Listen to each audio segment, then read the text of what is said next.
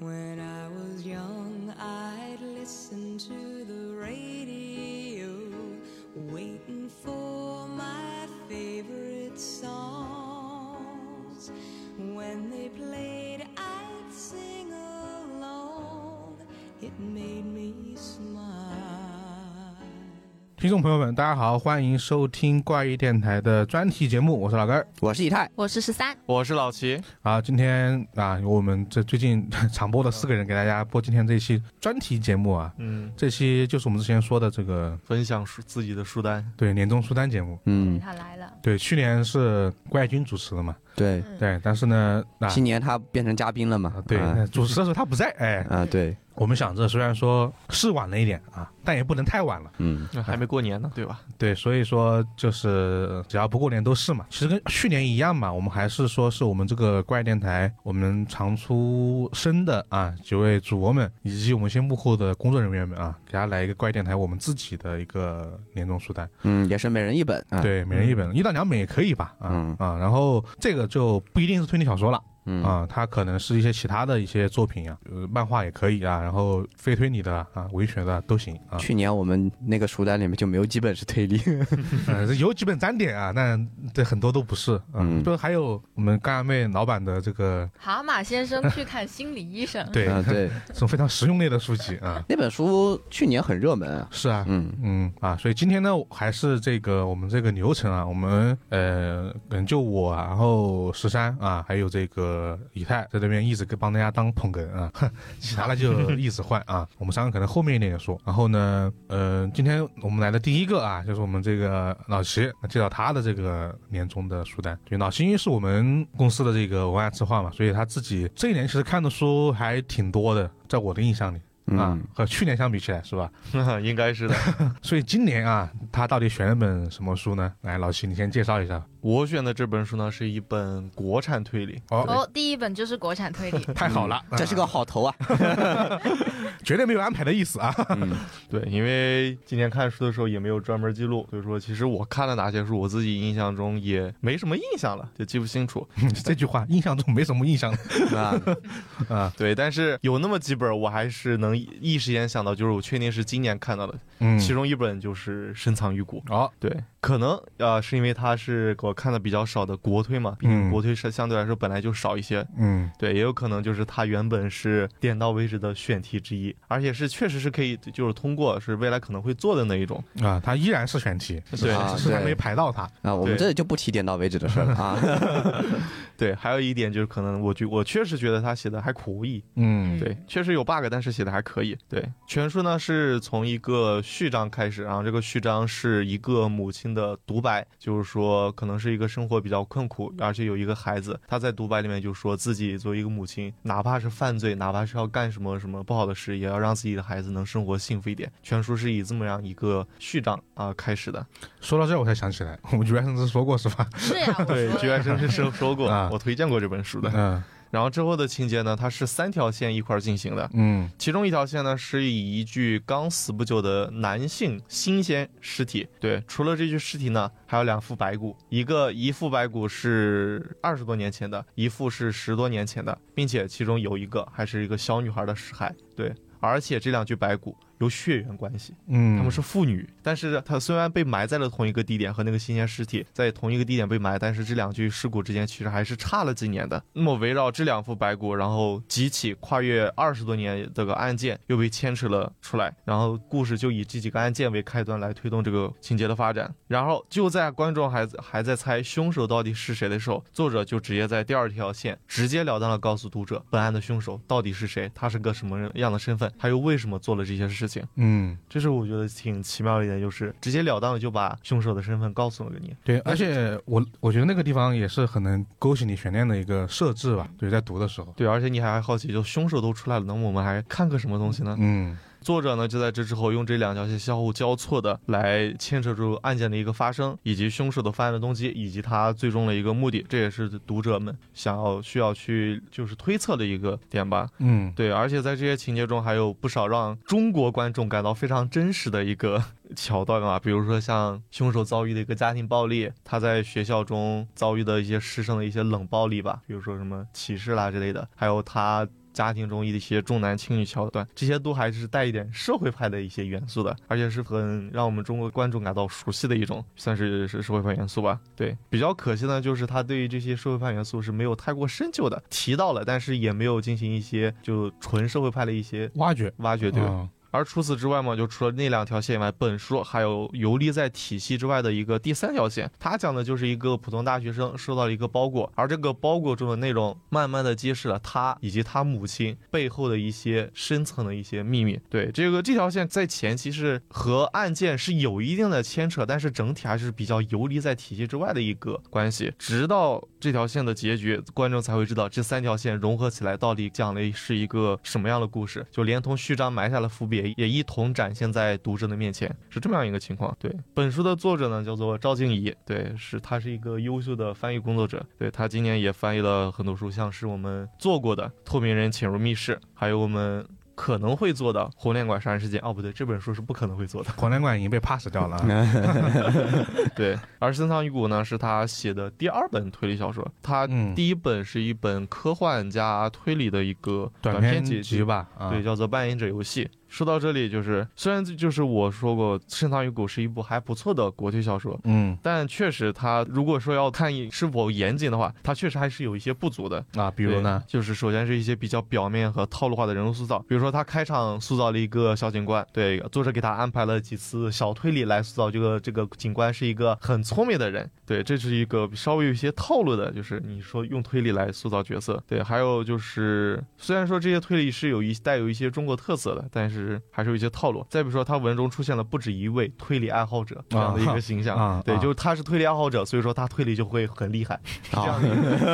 一个关系对照关系。除此之外，就本书还存在了一些起码就是让我无法理解的一些很明显的 bug，但是为了不能剧透啊啊，具体就没法说。简单来说，就是它内容涉嫌一些完全没有出现过的线索，甚至有一些推理它给你的线索，它是之前完全没有提到过的。对，这就是一种包括凶手，他还存在就凶手一些信息的来源就不知道，也搞不清楚他到底是怎么得到一些关键信息的，嗯因为这些嗯关键信息和它的布局是有非常直接的联系的。但总的来说，就是《深藏于骨》，我感觉还是一部不错的鬼体小说，它的节奏把握得非常好，对，能让起码对对我作为一个读者是没什么负担，就很轻快的就读完了这本书。比起点到为止，其实我感觉它可能更适合被改编成一部剧，因为它三条线其实你作为点到为止不好讲，但是如果是一部电视剧的话，其实还方便一些，也许说不定它未来就会被搬上大荧幕，也说不定。对，大家嗯敬请期待一下吧。嗯，而且不好他编吧，不好编，我觉嗯得。对，但是相对来说应该还好一些，好一些吧，因为你你书写进书的话，你读起来还好，你改编成剧应该也差不多。剧可嗯能也要舍弃一条线，不好说吧是的，我觉得不好说。我反正我现在对国产影视剧没什么 信心，就经过这一年已经没有什么信心了。 还是有一一两个能看的啊，比如这个之前。申吞改编的这个电视剧，嗯我本来没有抱太多期待啊，看了一下，其实这还可以还可以啊，还可呃，以。就是达标了，基本上啊对啊，但是达不到惊艳的程度。啊那那没有，今经天确验实确实不太好找，今年没有特别说质量又特别上乘，又同时还特别火爆的电视剧是确实比较少。没有嗯扬起很大的水花，对但是烂的是真的多。啊，那就啊那个我们都先不从谈啊，我们从电视剧到院线啊，真的是就悬疑剧，应应该就没有没有一部能达得上优秀的这个嗯这个水准的，嗯，应该就没有了我。们还说回来这这本这本书吧，啊，就是其实我们也介绍过很多次了，这本《市场在云谷》。其实我觉得它算是今年出的国产推理里面，算是还不错的一本。而且是我觉得在易读性上是，我觉得是排上前几位的作品。对我觉得应该每个人看完之后给他的评价应该都会有“好看”这两个字。，对，对，嗯它确实读起来非常的顺畅，嗯也精彩，也能吸引你不断的读下去。就是嗯你会一直有一些疑问去勾着你来嗯读完全书，对而且它篇幅也不多，大概二十七章吧。其实整体像像一些那种刑侦小说的写法，但是中中间又穿插了很多本格推理的部分啊。本格本格推理的部分呢，确实有时候就刚刚像老老师说的，就是推理爱好者啊，而且推理等于桥段啊对这种类型啊的对东西啊，就推理小说里面总会出现像是推理小说作家啊、嗯，推理小说爱好者啊嗯、推理协会啊 嗯这一些人物出对，现。然后默认这些人他们推理能力肯定会很高，呃，但是也不一定，有 的有的也只是炮灰，就是感 觉很高，但其实都是瞎推，然后最后成为炮灰。对，那你没有一个说它适合你你觉得推荐的人群？嗯，如果就是像刚才说，他可能喜欢比较，我感觉就比较适合看一些改编成一些推理剧。所以说，如果有推理剧的爱好者，可以去尝试的去看一下。还有就是时间，如果就是比较紧，就是可能耐不下性子看特别长的呃推理小说的读者，也可以尝试一下，啊因为这本书篇幅确实不是特别的长。嗯对，还有比如说像赵静怡的作者的粉丝之类的，虽然说他之前是一个译者，但是如果你比较喜欢他翻译的那种文风的话，也可以尝试看一下这本书。好，那好，那这就是我们那个老齐的推荐啊。那我们好像说了十分钟就结束了， 啊啊！毕竟是一本之前在电台里面反复仔细讲提、过的仔细讲过的嗯仔书，细讲过的所以书，情节什么的我都没有仔太仔细提，嗯就大概说一下就行了。仔细起来还是挺长的啊。 嗯，是啊， 对我我那个三条线都甚至说不完，我都仔细了一个小 时。那期是今年录了最长的一期《局外生 枝》。 就当时我们出来的时候，剪辑同事都吓 坏了。你说当时好像你在里面待了太久了吧？我嗯们直接录到下午两点，好 像是从早上。嗯， 好，那那那我们就老徐的介绍先到这儿啊，我们就有请下一位。好，那我们这个第二位啊，是我们的这个一红啊，在我们录制的时候经常睡 觉的，啊，没有睡觉。 只是在认真听。对， 啊，我也介绍一下，一红就是也也经常来录节目啊嘛，大家反正也知道我们这个我们录了很多期节目了，对，这这基本上走进科学啊，啊这个世界未解之谜， 还有精神说法，一红都在啊。嗯，然后一红也是我们公司的这个文案策划啊，所以说也读了不少推理小说啊。大家之前节目里面也知道，这是一个设定忠实爱好者。啊嗯对对，为什么我铺垫这么多呢？因为他选的就不是 推理。来吧，都不说我是不是设定系，连 推其实我想事先声明一 下，啊，我之前有考虑过推荐四元馆的，啊， 为什么注重你的本心呢？ 啊，但后来想了一下，这本书褒贬不一，有些人可能会特别特别不喜 欢。我想了想，还是算了。不喜欢的人就是会很恨这本书。 我们这不是排名书单是 吧？只要你喜欢都可以啊所所以你推荐的这本书是所有人都会喜欢的吗？啊！啊，至少看了会觉得这本书还是有那么点用的。我可以啊默认你这次推荐两本书嘛，就一本四元馆加一本你要推荐 对，的时书，间我们给你算进去好 吧？算进去。算一本好吧？嗯啊，那么我今天推荐的这本书呢，啊、不是推理小说啊，是一本呃，算是社会心理学科普的书啊，啊、嗯，名字呢，嗯、大家应该有所耳闻嗯，蛤蟆先生 啊、就叫《影响力》。啊哦，这书我很熟啊，还挺有名的啊啊，对，啊！嗯，其实呢，我为什么会去想看这本书呢？哎，我也很 好奇，就当我决定要翻开这本书之前，嗯我是呃看到了这本书的封面啊、呃啊我记得那本书的封面好像是个伊丽莎白的微笑啊，不、不对对，蒙娜丽莎 蒙娜的丽莎的微蒙笑，娜丽莎的微笑，嗯你这这说的有点吓人啊， 这这 这才过不久，微笑，才过不久有点 吓人， 这本书呢，一直以来我都听说很经典，嗯但啊我没有看过，因为在我的印象中，像这种名字这么简单的书，基本上都是那种啊、畅销书。嗯啊，机场放电的那种啊啊，这本书经常出现在机场的书店里， 啊，对，对，在我的印象跟乌中，合之众摆在一个架子 上。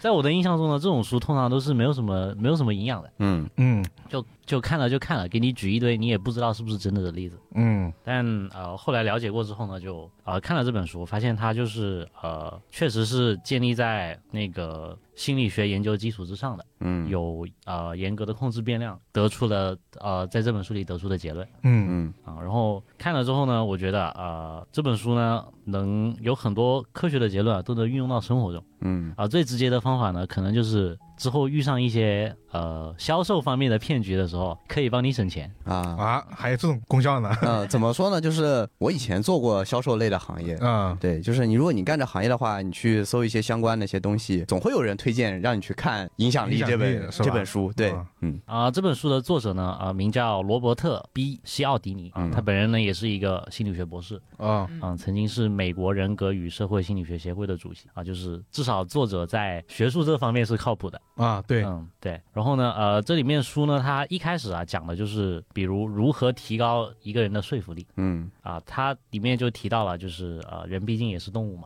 嗯啊，那确实嘛，它有一种那种机械刻板的行为模式，嗯就比如可能某一样东西就能触发你身体里面的某个 DNA，、你可能就突然联想到了一些什么。嗯啊，那就是我 DNA 动了嘛，什是这个么什么东西都 往 DNA 里刻。啊，他还提到另外一种呢，就是呃讲知觉对比，嗯就比如说他有很多东西，他会说，比如房地产销售的时候，嗯，他会先给你看两套房子， 嗯但是啊那两套房子呢，都不咋地通常是啊那那房子不会拿出来卖的，啊，对嗯，对，通常给你看的第三个房子才会是你想买的那一种啊啊，这种对就是一种对比。啊，对哦，这招我也经常用。啊， 对，因为我也看过这本书，所以我每次给怪君发那个设计图样的时候，我通常会做三个备 选。对，然后当时我一般会觉得有两个选项他肯定不会 选。对，但是这样的方式就是怎么增加过稿率？ 就在节目里说是吧？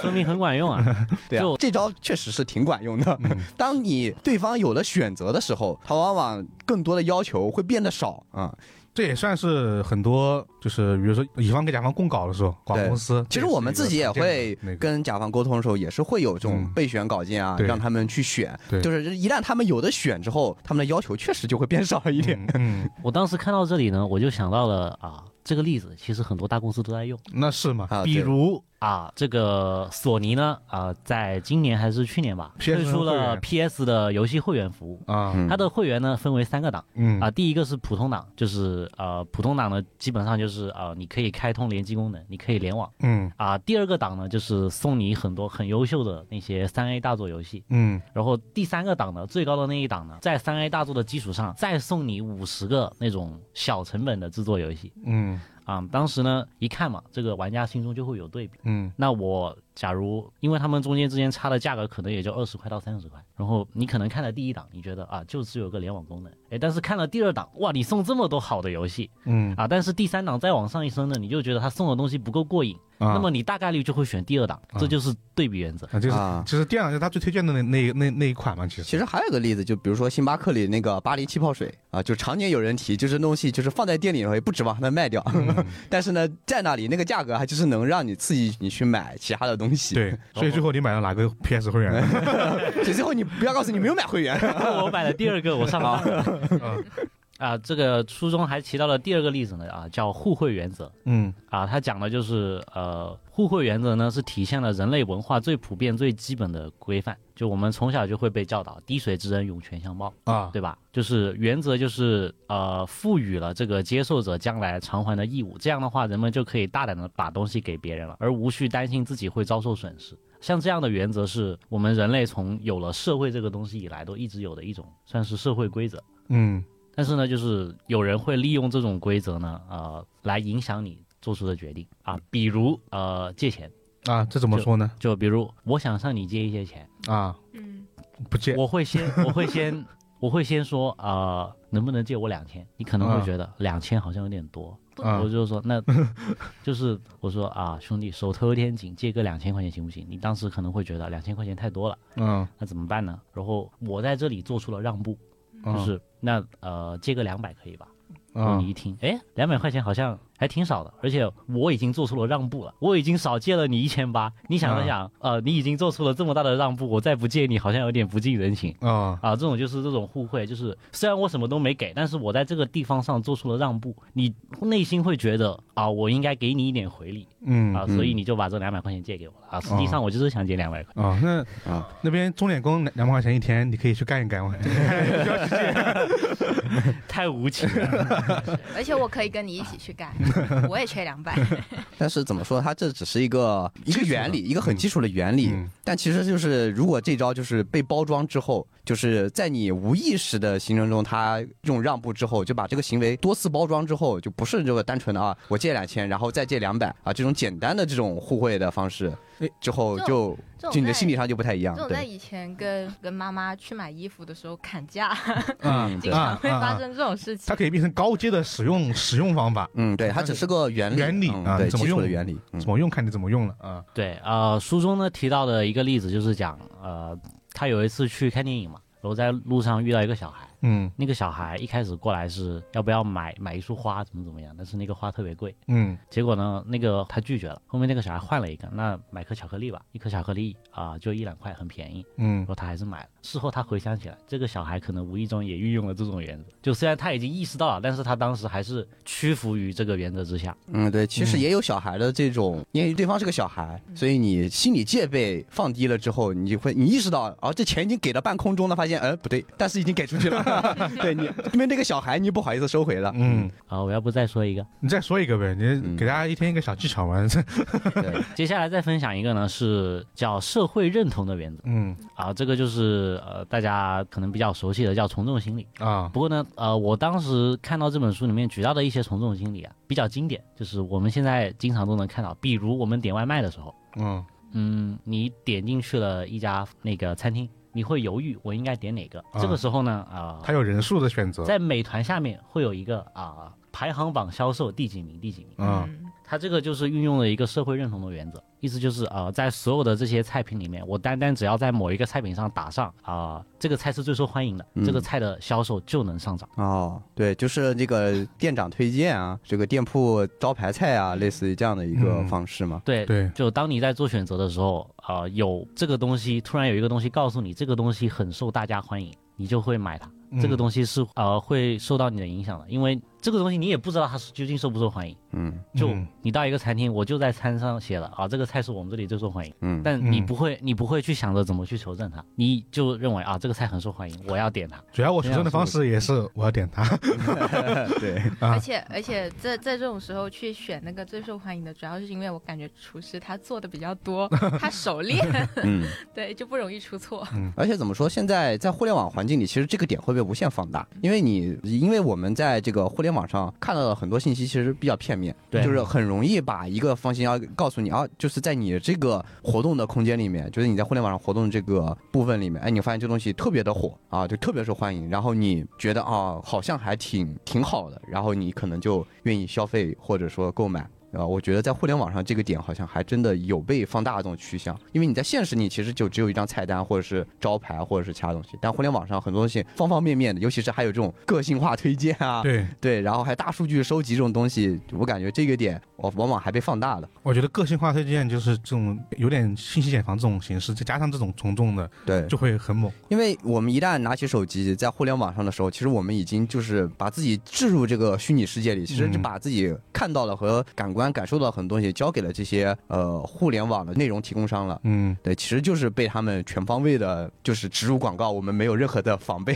对，就包括最近我我还跟以太说，我们最近有时候会讨论几款新手机嘛，啊，就是我们最新出的手机，啊，对然后我们有时候对讨论一下，点进去看了一下，发现我们的首页里全是那款手机的评测。就 对，如果他们都说好，你觉得哎它可能是真的挺好的，嗯但其实不一定，嗯，啊，对，是？吧？嗯，这种情况下也会出现。对，比如我们买淘宝或者去京东的时候，可能会遇上一些啊、评论，嗯我们都会去优先看评论。假如这个评论显得比较真，我们也会比较倾向于买的一个东西嗯嗯，啊。这种就是社会认同原则。嗯，然后可能我前面提到的这些都是比较偏结论性的东西啊，但这本书呢，这种结论性的东西它是比较少的，它更多的还是呃在论证这个结论，然后在论证的同时告诉你啊、这个科学的结论在实际生活中那些人是怎么运用的。他一般会提供一些这个案例，然后这些东西是一些现实的案例，这些结论是如何在现实中就是被实现的。然后呢，他也会给出这个结论的一些推导的方法，就他用怎么说？你看久了会觉得这本书就一直在用这个统计学的方式，呃，做这个心理方面的研究。嗯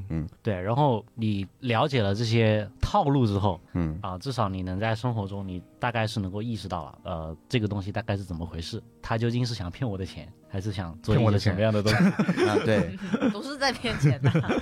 啊，也不能完全这么说。我想说的就是，啊，这本书能够帮你了解这些套路，然后你在生活中遇到的话，可能会帮你避一些坑之类的。啊，嗯，而且我自己看当时看这本书的时候，我也感觉这书有些地方还是比较有意思的，就是可能一红也看到了，就是它有部分讲到那个心理暗示的这些部分，嗯它，有一些整体上来说有一些反原则的东西在里面，就是反就是我们一般常识性的这种原则，就比如说老哥儿，我希望呃，就如果我们两个不认识，嗯然后我希望你能够信任我，嗯或者说就是产生更多的感情，嗯那么我一般的情况下，就是我展示我自己更多的长处嘛，就是我把我自己有的人格魅力展示出来，然后尽可能就像孔雀一样，对吧？嗯行了，对，开屏了，就展示我所有美好的东西给你看，然后让你能够，比如喜欢上我嗯这，种感觉，对吧？但学校展示短处是吧？不是，呃、也不 是，就是要展示的是相似性，嗯比如、呃，比如你喜欢 EVA，啊，然后啊，我跟你是陌生人，嗯我上来就跟你聊这个啊啊，你能不喜欢我吗？就也不说也不说很 喜欢，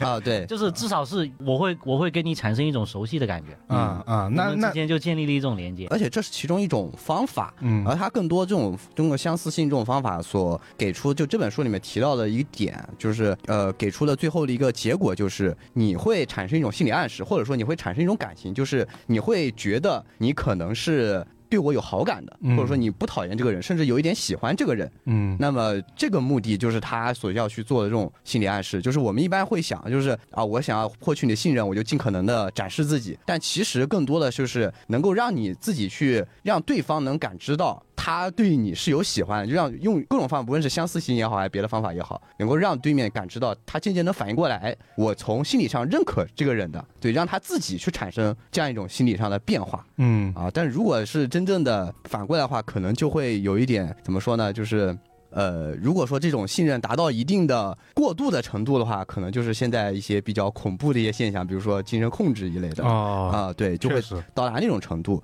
但是呢，正常来说，就是呃，因为有很多确实，它这书里面有很多销售的例子，有很多销售人员嗯会把它们当成像是工具书一类的东西去用。所以很多人总结下来就是说，如果说你想获取一个人的信任，那么这个人往往就是。想要去获取的这个人，往往不是个话匣子，他可能会是个话耙子，就是他会勾起你更多的倾诉的欲望，或者说对你有更多正向的反馈，就是让对面能够参与进来这段就你们两个信任的关系当中。哦说哦，就是他其实更多时候是在对，让你去说话，啊、对啊对那种感觉，对，就是让渐渐的让对面产生，哎，我好像是对这个人有这个好感的。嗯那么他一旦产生了这种感觉，嗯那你后面做很多的事情，就是你再去展示你自己的长处，就会越来越加深这种关系和博取哦更多的信任。嗯这属于是原理是这个原理，那好人对坏人用起来这差别很大。啊、对，是吧所以当时这个书我看完就觉得，呃，书确实写的挺好的。嗯有一些东西，它很多像刚才一红提到的互惠啊，这些方式都是一些很基础的一些东西，但它同样也有一些比较怎么说，我自己看的感觉是有一点反常识的一些原理嗯在里面的。就是我知道了这些以后，哦，原来这些东西可能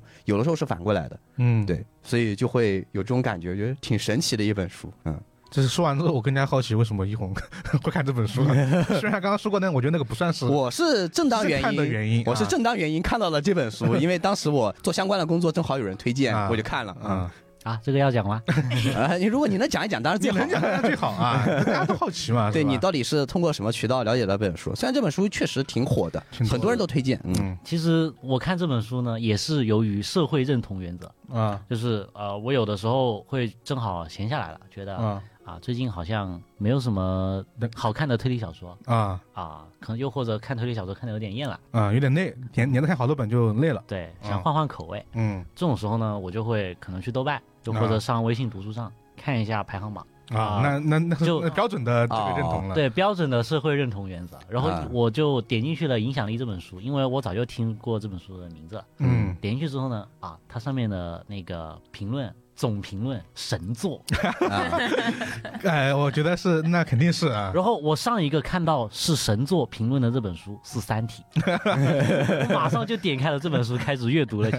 嗯来。而且这本书怎么说呢？就是它虽然是一本偏科普向的工具书嘛， 嗯但其实看的时候它不会有太大的阻力，嗯就是让你觉得这本书很难啃。嗯但其实你一张张看过去，就会嗯不断的在它这个行文当中感受到它这种流畅，就它不断的是用事例，然后分析，然后最后结论，一种很顺畅的方式，让你在了解这些心理方面的一些知识和一些这个方法。我说一下我的阅读体验，啊就看之前呢，我是有做好做一个，就是它可能用到的学术术语比较多，啊，比较难啃，但其实不是这本书啊、十分的通俗。对嗯就是思维是那个思维，用语比较通俗。对啊、嗯对，它更多是展示一些思路上的东西，而嗯且它其实原理上来说也没有那么的难懂。像刚才玉红提了几个，像是我印象比较深的也是互惠，就是他讲的非常浅显，而且这个道理吧，大家都知道，对吧？就是你你礼尚往来，说白了就四个字。嗯对吧？但是他用很多的事例让你去了解这个互惠当中的很多的一些细节，和他就是在最后产生信任中间的这些如何去这个原理是怎么样子的。对，到了具体应用又是怎么样子？对，嗯就是你他带你了解的深入，你才能更透彻的去知道，呃，这个方法是如何，然后你才能够怎么说？如果你有机会运用的话，就如何去灵活的运用这些方法嗯，如果你遇到的话，又应该怎么解决？啊，对那好，那就是怎么说，这本书还是聊了很多的啊，啊，这对可以衍生很多东西啊。感谢这一红就推荐的这一本这个书吧，我觉得这本书就是属于是所有能看的了， 所以我们每年都固定会有一个位子留给心理学的科普读物，是吧？但 大家总会总会读到是吧？ 就是怎么说，心理学这个书，我确实是感觉就是读起来可能会有瘾的，嗯，因为这本书虽然我后面是看的时候是我在工作中工作的时候看的这本书，嗯但我第一次看到这本书是在我大学的时候上铺兄弟的床头。嗯啊，，对他一开始他的床头只放了一本呃影响力。嗯然后后面我发现陆续又多了几本心理学的书，然后直到我看到压在最上面的一本叫做《催眠术》， 我嗯就觉得你这个是不是路走的不太对？对路不太对啊，兄弟。主要心理学确实有一种它揭示的很多你日常生活中你能感受到的一些嗯深层原理嗯啊，是吧？其实这个部类的书我都蛮喜欢看的，但是经常会踩坑，就嗯是我提到的一些营销书，啊就嗯是他可能跟你举的例子都是天花乱坠的。他可能嗯说我有个朋友叫小明，然后嗯他为了证明他这条结论，编了一个故事，嗯啊啊就是啊会！给你一个这样的感觉。那些故事书了，那就是啊，对，怎么说呢？就是《影响力》这本书，它总体来说，它它里面其实很多例子也是这个销售的例子，比如说一些卖汽车的一些销售人员啊，就呃很多啊，不过他里面但是他提到的都是呃，真实的一对些真实案例，它就是一些真实案例。然后就是它不会给你把说这个方法吹得神乎玄其神的，就是说啊，你用了我这个方法啊就一定能就是做到多少的业绩啊，它不是这样子去说，它确实是以研究的方式在看待这个事情，但是确实在这个它研究的方向是在销售里面确实应用的很多，它嗯能找到的很多确实是这个销售里面能让你感觉到啊很神奇的这样的一种这这个这个例子，它所以它就沿用了啊在在这里面，但它其实就是本体的本身上来说，它就是一本这个心理学的科普书，而不是这个所谓的这个销售工具书啊，不是去讲啊如何提高业绩的啊或者说卖东西的这样的一本书，嗯。所以说他没有说就是去字里行间去吹嘘这些东西啊，更多的是确实是在严谨的论证这些方法。嗯国内有一些鱼龙混杂的，就给你的感觉就像是啊、一句话让男人为了为我花了五百万的。对， 那好，那这本书我们推荐就到这儿，我们再请下一位来给我们推荐啊。啊，下一位呢是我们这个怪异电台的幕后工作者 啊，我们这个 小剪黄剪辑老师啊，小黄啊 呃，好，大家好，我是小黄。啊，之前其实也也录过啊，对，出啊现、过。对，对，对之前出现过，我们夏日特辑不是来讲过鬼故事？对讲过故 事，许愿甚至也录过，对，还有啊路过对局外生枝。对。好，那这次推荐一本什么书呢？呃，我今天给大家推荐两本书吧，因为我其实一开始只想推荐一本书的，但是、啊但是想了想，一本是工作，一本是生 活，多少还是要推荐一本悬疑推理小说的。呃，然后但是听听 一红，哎，一红不是推荐了吗？四元 馆嘛，这个啊，对对我勉强算吧。又推荐了四元馆是吧？嗯啊、但是我还是想先推荐那本我觉得是我今年看过最动人的书之一吧。这本书的名字叫做《往复书简》，然后它的副标题叫《初恋与布伦》，呃哦，这书我也看了，是吧？啊就是它的标题是《往复书简》，就是是书的形式。它是一个小说，它有两个短篇小说，嗯然后它每一篇小说呢都是通过呃信件或者邮件或者递小纸条这种一来一回的这种形式的对话来串起来的故事。它里面真的只有对话，嗯然后。后后面副标题就很简单啊，它有两个故事，第一个是初恋的故事，第二个是布伦的故事。嗯对对，然后这本书的作家老哥应该很熟啊，嗯呃这本书的作者是板垣裕二，对，看日剧看的比较多的朋友应该都知道这个人啊，他是东爱对啊《东京爱情故事》啊，然后最完美的离婚然后啊，四重奏啊，四重，奏，啊然然后后花束般的恋爱，还有嗯那个大豆田永久以他的三个前夫啊，对，三个前夫，那这就对叫刚刚的相似性， 对，反正就是。很好的一个日剧的编剧吧，嗯然后他的各种电视剧的台词截图活跃在中国各大互联网平台上，嗯，比如说什么 罐头是多少多少年发明的，啊但是你知道开罐器是多少多少年发明的啊，所以说什么对的人不是那个时候遇到的，反正类似的，我记不清楚那个完整台词了。对，哦还有类那似个那个意思四重奏最开始吃炸鸡挤柠檬那一段啊，那个对台，词，就是没有哭着吃完饭的人不属于谈人生 啊，类型 对的啊我那我今天大概给大家讲一下，讲一下第一个故事吧。然后第一个故事，其实它嗯，说不上多惊喜。第一个故事其实是有一点点俗套的，就是那种上学的时候互相有好感的男孩跟女孩，然后因为一些意外分开，然后又时隔多年重新恢复了联系。嗯然后恢复联系是因为那个女孩给那个男孩发了封邮件，说她要结婚，就要结婚了。然后，但是她的未婚夫呢是一个大巴司机。这样重新联系之后，然后那个男生就在家看电视，发现他坐的那那辆大巴就出车祸了。对然后好像全车人因为车祸死掉了很多人嘛，对对，对没火多少，啊对，没活多少，死掉很多人。然后大巴司机就失踪了，这个女生的未婚夫就失踪了。然后，但是这个女孩就呃想弄明白这个事儿是怎么回事儿，然后她就自己去找那个她的未婚夫。嗯，男生本来是信件上说的是，呃，只是在关心他这个进程，嗯后来男生自己去开也啊开始找他对，了、对后来男生自己去找她，嗯然后那个男生好像又重新燃起了对这个女孩的情愫，嗯，然后就有一种情感在中间弥漫。然后那个男生最后他要去找那个未婚夫的时候，就是他很最极端的情况下，他是想杀掉那个未婚夫。对对，因为他觉得呃被爆出来那个女孩未婚夫是这个司机，因为他是故意出车祸的，他好像有点反社会还是什么之类的。他描述的应该是那种精神状态就就不不是太不太正太常了好啊，，他就是故意的，有点反社会，嗯想撞掉所有人。然后那个男生会觉得这样对这个女生的名誉和名声会受影响，会影响她后面的生活。对然后他又想把那个未婚夫杀掉，然后自己再去自杀什么之类的。然后但是最后他没有这样做，然后带着那个呃未婚夫回到警局自首，然后重新呃坐在那里之类的。对。然后我印象很深的是最后的最后的那一部分，因为最开始是他们在上学的时候，那个女生给男生传了一张小纸条，然后说想认识一下你什么之类的。然后当时那个男生是回了一封很不礼貌，甚至就是很反感的一个纸条，好像就是说我不想理你什么之类的。然后那个女生后来跟他说的其他东西，然后他跟那女生道歉，然后去吃了那个女生推荐的拉面，然后后面才慢慢的开始呃建立了一些连接跟联系。对，然后我记得那个故事的最后是那个男生说让那个女生去他们上学的时候那个图书馆去找那本只有他们两个人借过的图书馆那本讲纳粹的书吧，应该是。然后里面夹着那个男生当时在那个女生给他写纸条之前想递出去那张纸条，上面好像是写的是我喜欢你还是我想认识你。嗯，对，它的结构上是有一个回环的，从对第一是有封个信回环到的最后一个对一封信啊。我也比较喜欢这个作品，是因为我对日本的这种新建式的作品，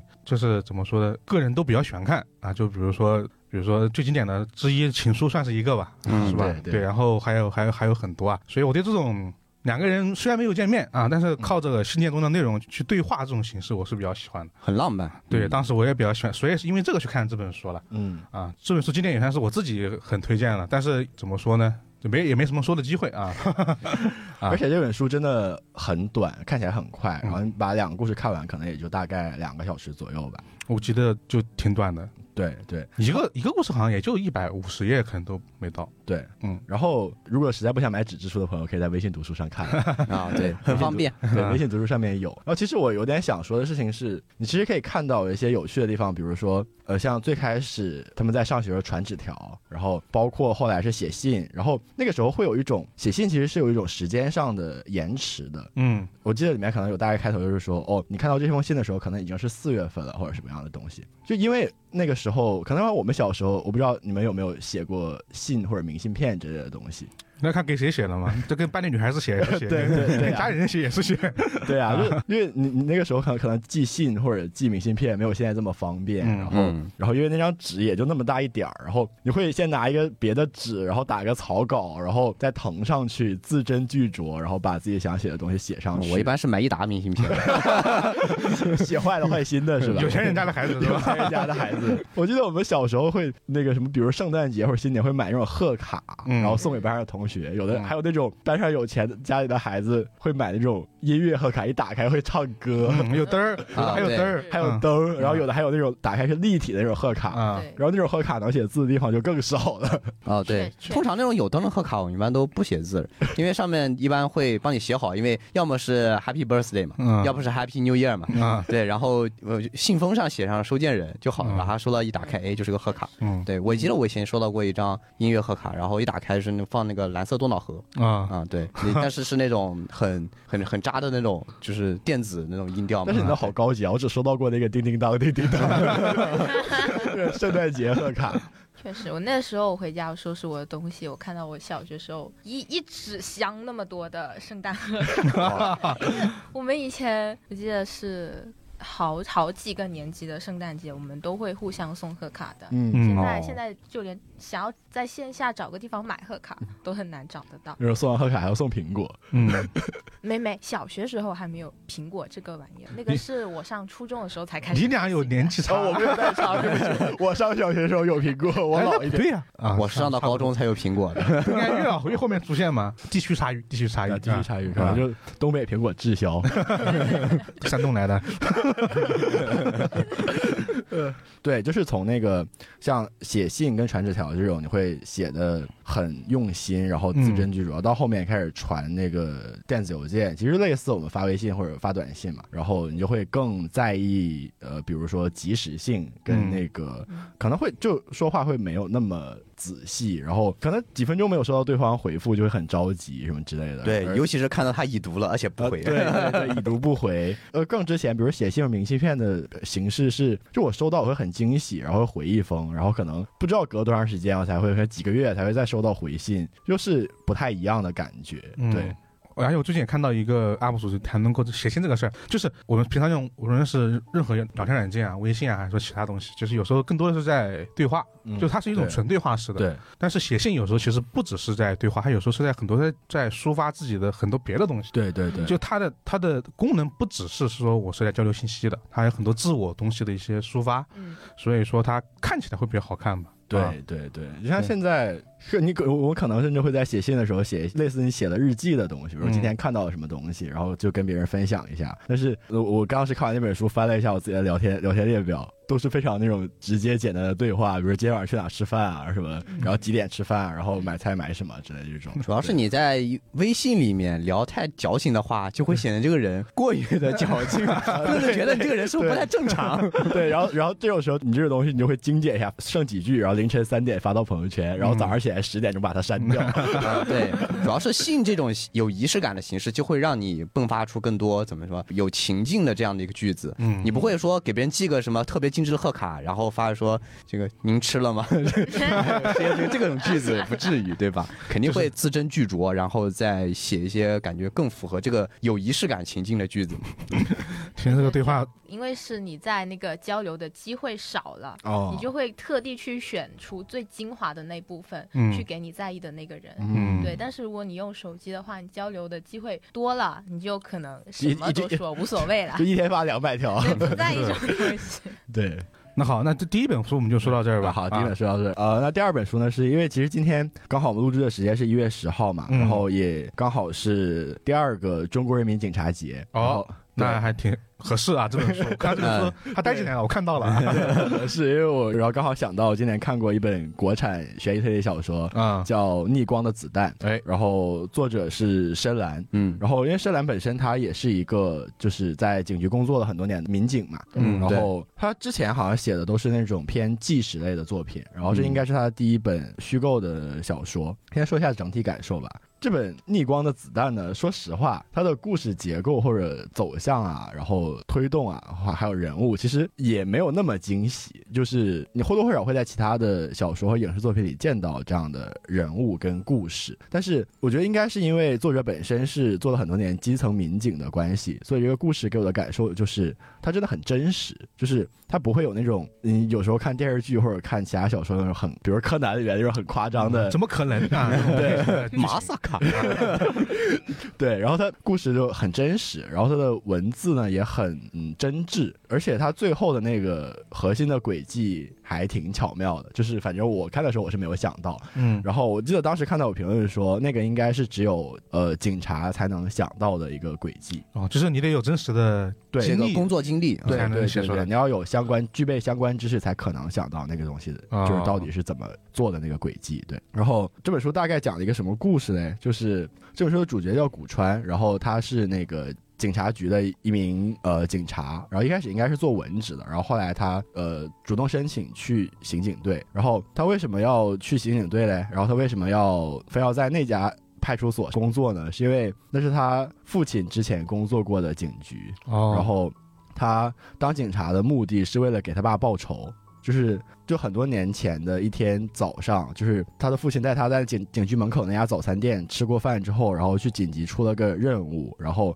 就在那个案子里面被匪徒枪杀了。哦，对，然后所以他当上警察之后，每天早上都在那家早餐店吃最后跟父亲吃过的那餐早餐同样的内容，他每天都吃，就很多年一直都吃那个东西。然后呢，这本书其实它的主线是一个毒品跟毒品有关的案子，然后然后这个案子最开始呢是警方成功破获了一起毒品运毒案件，然后他们缴获了很多毒品，然后有一名警察。带着那个毒品回警局的路上，然后失踪了，人不见了，人不见了，哦毒品也不见毒了。品也不见了。哦，然后呃，警方经过一些盘查跟推断，是那个应该是有其他的毒贩，然后去劫了那辆警车，然后就把这个失踪的警察定为了烈士。然后呢，这是这个这个案子的开始。然后后来呢，就是古川的父亲牺牲的那个案件呢，他父亲不是被枪击去世的嘛？然后他中的那个枪的子弹是从那个失踪的警察的枪里打出来的，哦就是弹痕比对。哦，然后这个时候呢，那个失踪的警察就从烈士变成罪犯了变变成了叛徒，哦变成嫌变成嫌疑人至少是一个对，变成了嗯嫌疑人。然后，因为他是失踪嘛，哦对对，因为他其实也没有找到他的那个尸体，嗯然后推测就从他是呃坠桥牺牲是烈士，变成了他其实没有死掉，他跑掉了，嗯然后他其实是警局里的毒贩卧底，而且当时刚好应该是他们家里他女儿生病就很需要钱，哦有可能是为了对这个你钱就觉所得以对，又觉判得有有嗯动叛机，变了有动对机，对，然后就把他定义成了叛徒，然后。那个古川当警察也是，就为了想找到那个这个失踪的警察，哦就就为父报仇有对，点为这个父意思报仇。嗯然后里面还有另外几个人物，比如他父亲当年的搭档是一个。当年年轻有为的一个刑警，但是从那起案子之后，然后就变得很颓，然后每天混日子。然后当古川去做刑警的时候，他也跟这个警察成为了搭档。然后发现这个警察每天就是迟到早退，然后不修边幅，然后也没有什么组织性，也没有什么纪律性。然后别人告诉他，这个警察从呃十几年前到现在就再也没有开过枪。就他有一次追歹徒，被三个人围在中间，用刀刺他，他都没有再开过枪。哦对他都没有开过枪。然后那个他是主角的搭档，他们一起来查这个案子。然后故事的开端跟推进都没有那么的新颖了，但是我觉得故事还是写的很扎实的。然后里面故事的反转也好，然后故事的推进也好，还有里面展现出来的那些人民警察的英勇跟无畏吧，还有呃警察做出的牺牲，真的还是挺令人动容的。嗯，嗯。对，主要是我觉得老套的故事不可怕，就是你只要是能讲好老套的故事，依然会很好对看的。对对嗯哎，比如说刚刚那个开头，虽然不是很新的开头，但是实际上还是挺吸引人的。嗯，对啊，对，而且为什么一个故事会你觉得老套，咱也都见过，肯定是因为它经够典嗯够经典，而且这个方式是能够打动人的，所以对才会在被不断的使用跟重复利用。对嗯我觉得他初次尝试这种纯虚构的这种方法也不是不行的，就只要写的好看就行啊。嗯，对，主主要是那个车掉桥下人失踪，你就让我想起咱们前段时间聊的那个今日说 法。 那摩托车是吧？那个骑士、飞天骑士啊，嗯对，啊、我觉得另外一个点在于说，确实也刚刚小红也说，就是它毕竟是一个有个真实从警经历的啊，这么一对个写的作品，它确实能够带出一点不一样的东西，就跟《法医秦明》一样嘛，嗯呃就是对对 别人有真实的这个法医经历啊，这也上过央视的节目的，这都是真实的案件，那写出来有一份天然的一个差异性嘛，呃，对你，在别别的地方看不到嘛，因为他确实是知道警察系统是如何在办案的，嗯然后里面的人他们是如何对待自己的工作的。对，对他更了解警察的生活嘛。嗯，对，可能更真实的东西，你看起来可能没有那么有戏剧性，或者没有那么有冲突感，但是对我来说，更真实的东西更打动人吧。嗯，对对，是的，那确实。那好，那我们小黄的推荐这两本啊，就到这里了。怎么说？就这两本确实听完之后，你知道，确实一本是工作，一本是生 活差异性比较大啊。对，啊，对， 啊，那好，那我们接下来就邀请下一位啊，好，下一位啊，怎么说呢？应该是我们初次在怪电台里面这个呃出场的一位小伙伴啊，嗯，然后他叫这个电子啊，也是我们这么一个呃剪辑的同事啊。嗯，来，第一次来给大家介绍一下吧，呃，各位听友，大家好，我是电子啊、第一次来这个小黑屋里面接受拷打，我我也们是第一次知道他的艺名居然是 电子。对我大学的时候专业就是微电子。好，那你今天要推荐一本什么书呢？你自己的这么一个年终的选择啊、我要从我今年的年度十佳里面挑出一本来，是《大右拐》，介绍给大家。哦，这也算是今年很热门的书热门了。的书了。嗯，呃，今年这个年度十佳主要就是读了十本书，然后里啊你面、是读了你读了十本是吧？对今年读了十本书，然后就是十家那，正好是十佳 所以就是没有什么就是争议 啊，对，毫无争议的十佳啊。 然后《大右拐》这本书是年初的时候由午夜文库出品的，嗯在我们情报处里面也有提到过好多次了。 嗯主要《大右拐》这本书，呃，它推理部分没有那么的多，啊，对，但是就像这本书，当时我是晚上看书嘛，睡前喜欢翻一翻，然后看到里面的一个情节的时候，相信如果看到这本书的，就是听众朋友们也会印象深刻，就是三个小毛贼把柳川老夫人绑了的时候，开始要钱的时候，嗯当时里面的书的一个内容就是柳川老夫人说：“你们三个以为把我当什么人了？我柳川家的家主怎么才值这么点钱啊，啊？”读到那里的时候，我一下就精神了，我就觉得这本书嗯很适合我。 这种不正经的调子，非常的感觉很合适，是吗？本来是想催个眠的，没想到精神起来了。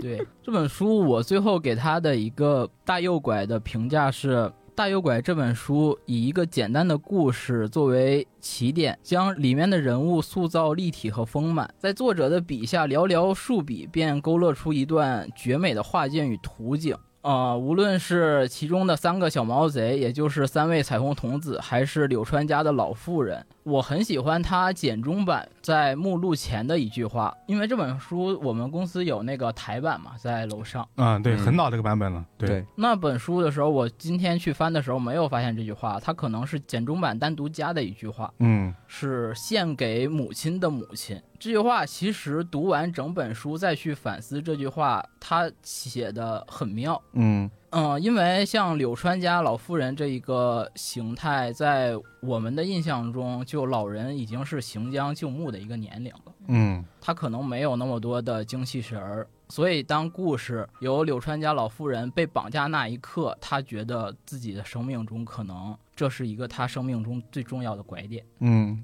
所以说是献给母亲的母亲，这也是我喜欢这本书的一个点吧。嗯，好，谢谢评委老师的发言。嗯好工整的一段书评啊！我可能因为电子是剪辑，啊，这样说的话，可能之后会好剪很多。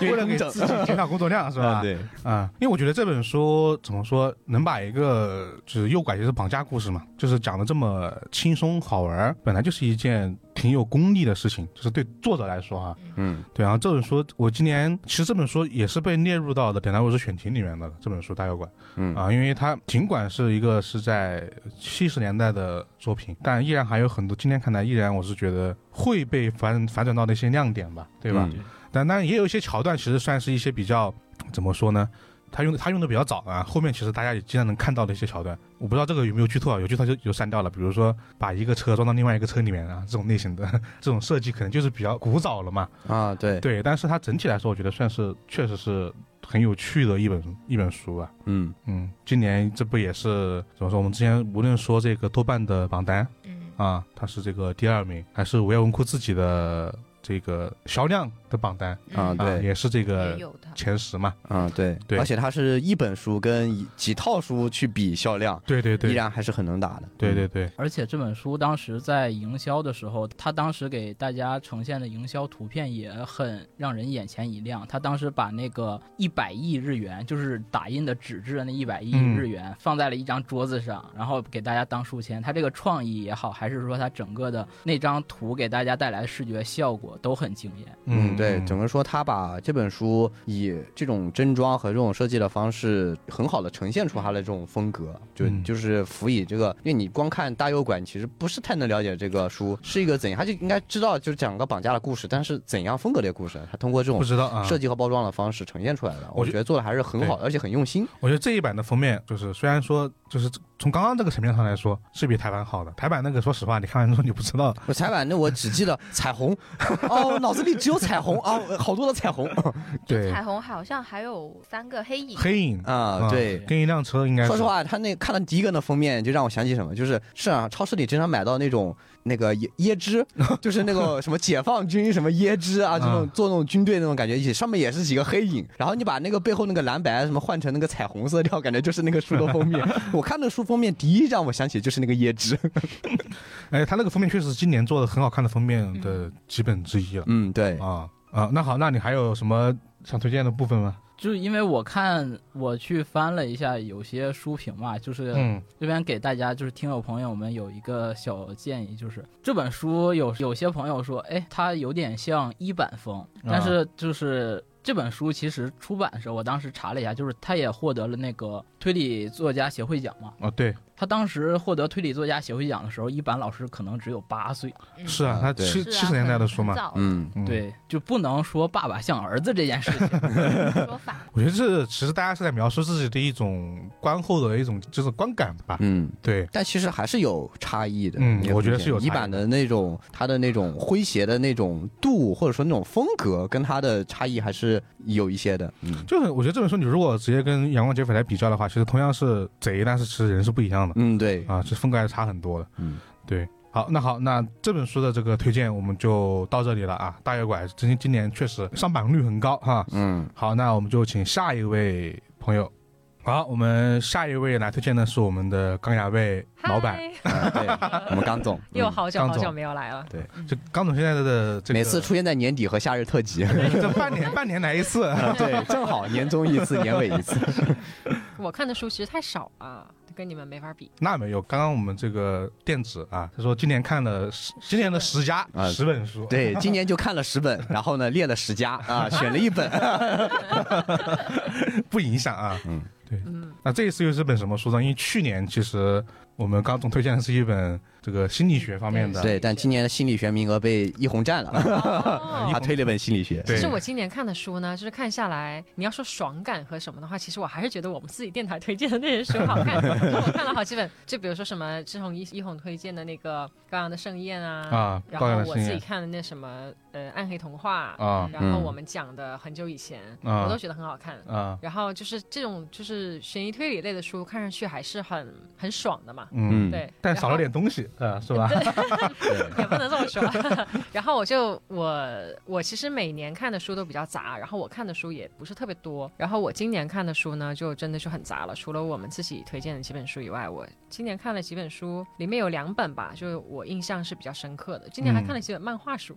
他每年都会看漫画书。然后我今年看的两本让我印印象比较深刻的一本是呃《外婆的道歉信》，它是一个瑞典的作家叫弗雷德里克·巴克曼他写的。然后他他还写另外一本书，可能很多人也知道，叫做《一个叫欧维的男人准备去死》。 哦，哦，这原来是一那个那本我人还写没的呀看，，那本我是更早加入书单的。然后我是打算我看完我现在在看的这本书了以后，我再去看那本。那个我也只看过电影，没有看过哦，我没看过书电影。对对，然后我就想说，先看一下书，然后呃，一一本是《外婆道歉信》，一本是《我与地坛》。我刚刚才知道，就跟老哥他们聊天，我才知道《我与地坛》今年很火，就最近很火，嗯就大家都嗯在聊这个事儿。那这些这本书其实我还没看完，我就看到第十章，然后还有一点没看完，然后但是我还是非常迫不及待想要推荐一下这本书。这边真的好看啊！嗯，那我先说《外婆道歉信》吧，《外婆道歉信》呢，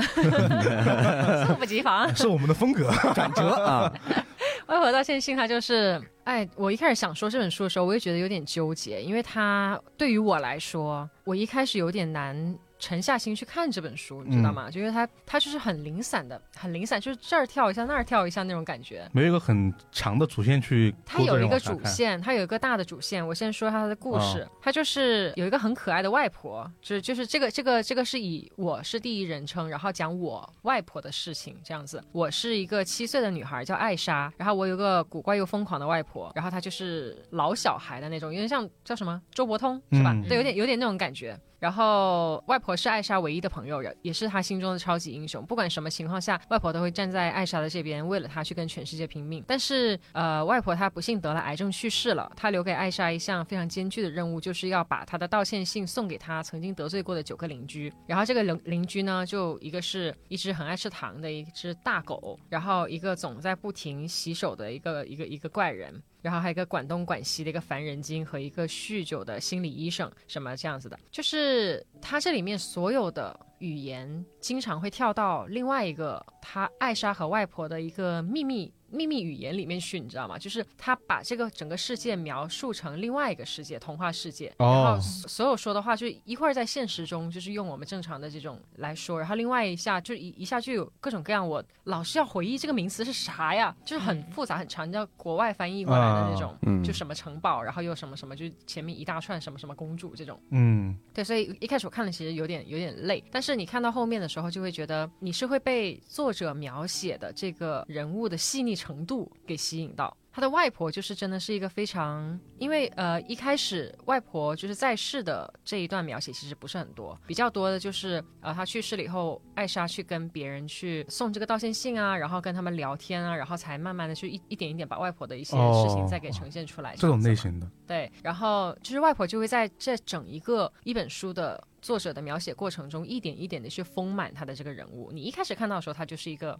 特别就是周伯通那样子的一个人，嗯就是就是就是有点神神经经的那种老 老顽童那样子的。但是到后面你就会发现，其实外婆她以前是做过很多特别心地善良的事啊，然后怎么怎么样啊这样的。哎，就是这本书让我觉得很暖心，然后我在里面也就是有有觉得特，就是它的描写也有一些地方让我觉得特别好笑，然后有一些地方就是真的是哭的停不下来。 我是我是一个非常容易哭的人，对，对这本书，其实我觉得我也不想说的太多了，反正就是我大概就是觉得，呃，如果大家喜欢这种作者有细腻文笔，可以可以也不叫细腻文笔啊，就是就是他描写的很生动。对，然后可以让你就是整个带入进去，然后去感受一个人物的一个一个让他这个慢慢丰满的这个过程的这种方式的话，我觉得可以去嗯，对，而且然后比较喜欢那种温情的感动的那种，也可以去看看这本书。就是一开始我有有点读不下来，啊 这这本书我这也不是很长，就多少字啊，好像是十七十七万字还是多少？我读了差不多七个小时，哦，那就是那总那是挺难啃的一本是书。很狠 的，整体嗯读了差不多七个小时。我觉得可能算是那种什么好笑又好哭对对对，啊那种感觉。嗯是是是，对，因为既然反正我刚刚听就是刚总的介绍，就感觉还是其实和那个电影就是那个一个一个应叫该叫欧文尔就很像是吗？哦其实这个挺像风的格就是嗯一开始他给呈现出的是一个性格，嗯，但是随着故事往后走，啊他会有有很多对我有看怕简东西被介完，善对我有看简介，他就是大概就是类似于他想要去死，可是总是有各种各样的事情去对阻断对对对他烦他，然后啊去烦他，他就要去帮人嗯家对什么对之对类的，对对对对，就是然后就会把他内心里面那种，他虽然是个古怪的男人，嗯但是去把他内心里面那种又善良的一面又慢慢呈现出对来。对对对是对吧，就是这样的，就是啊给我这样的感觉，感觉这本书其实能知道它的好看之处在哪里，这个作者嗯就是比较是擅长写这方面但是的内它容，应该是我这种书算小众吗？还是 也不算小众吧？不我算刚小众事前聊天，我去瞄了一眼，嗯， 中文版销量破一百 万 哇，那相当的热门了畅，销书？畅销书，太畅销，一百万啊、只能说在我们确实比较少聊到这种类型的作品啊啊确实，因对为我们主要类别是悬疑推理嘛。对嗯，但这种书在就是它是还是那种默默无闻的畅销，就是你可能没有听过太多人去哦，推荐对，啊或什么，嗯但是它 我觉得他可能就卖他得估很计好是从那个一个叫欧文的人去死的电影出来了以后。嗯，然后啊可能估计是有一波，然后就大家可能先看了这一部，然后完了以后再去看这个作者的其他。默默地我也不知道买了啊，书我我瞎说对的。这种就是默默的买嘛，就是呃大家可能是可都能是出版社也没有做太多的宣传啊啊、如果是我觉得悬疑推理这个类别的话，可能卖到五十万都得大肆宣传一下。嗯这种书就是这观观众对读者们就是用实际行动就是支持支支持起来的作品了嗯，啊、好，那我来说一下第二本我推荐的，就是《我与地坛》。其实《我与地坛》我还没看完，就刚刚嗯有说我看到第十章左右吧。然后整体就是我边看一边在给别人推荐，我已经推荐了好多人去看这本书 了。就是我每次跟别人，就是我跟赵姐说的时候，我说啊我最近在看书，因为有一天我是坐那个坐他们车，然后去吃饭，嗯，然后我听到那个抛在那个。车上放有声书，我说你在放什么？他说在放《斗罗大陆》再放一个现在是有剧的，然后再放一个书也是悬疑的，什么什么什么案件什么的， 忘记了，反正就是一个一个一个一个、啊一是有个，改编电视剧的，然后然后一个刑刑侦的一个一个题材的一一一本书，然后我就说哦，我最近也在看书，我最近在看这本《我与地坛》，我真的推荐你们。然后赵姐说。哇，好有文学啊修养！确实，我一开始我也没有想，就是想着我会去看这一类的书。我、嗯我因为我还不知道，就是可能印象中有我们小学的时候有小学吧，可能是还是初中啊，忘记了有收录过那个《史铁生我与地坛》的这个一一段是作为课本，但是我现在我已经不记得，我完全不记得是哪一段了。我只有个大概印象就是就是妈妈推推着推他去去地地坛坛那那那那个部啊分，那然后很就前面，对，那就应该是很前面的对那，很前面的一部分对，那就应该是那一部分。然后没想到就，那我当然是我是我是从另外的 UP 主就是推荐看过来的。然嗯后我开始看的时候，我就觉得哇，这个真的是很难停下来。我有时候看到两点多吧，都还在啊看这本书，然后就是很难停下来，就是它的。哇，它的描写真的是让你就是，它特别有一段是第八章的时候，我特别印象深刻。它的第八章讲的是什么？它的第八章的题目叫做“好运设计”，然后就是讲着他就是如果可以去设计一个好运，就是说我下辈子嗯然后设计什么什么样的好运。那我可能是一个呃，我拥有很丰富的就是学识啊，然后我有非常健康的身体，就是我可以跑得多快多快，永远都是什么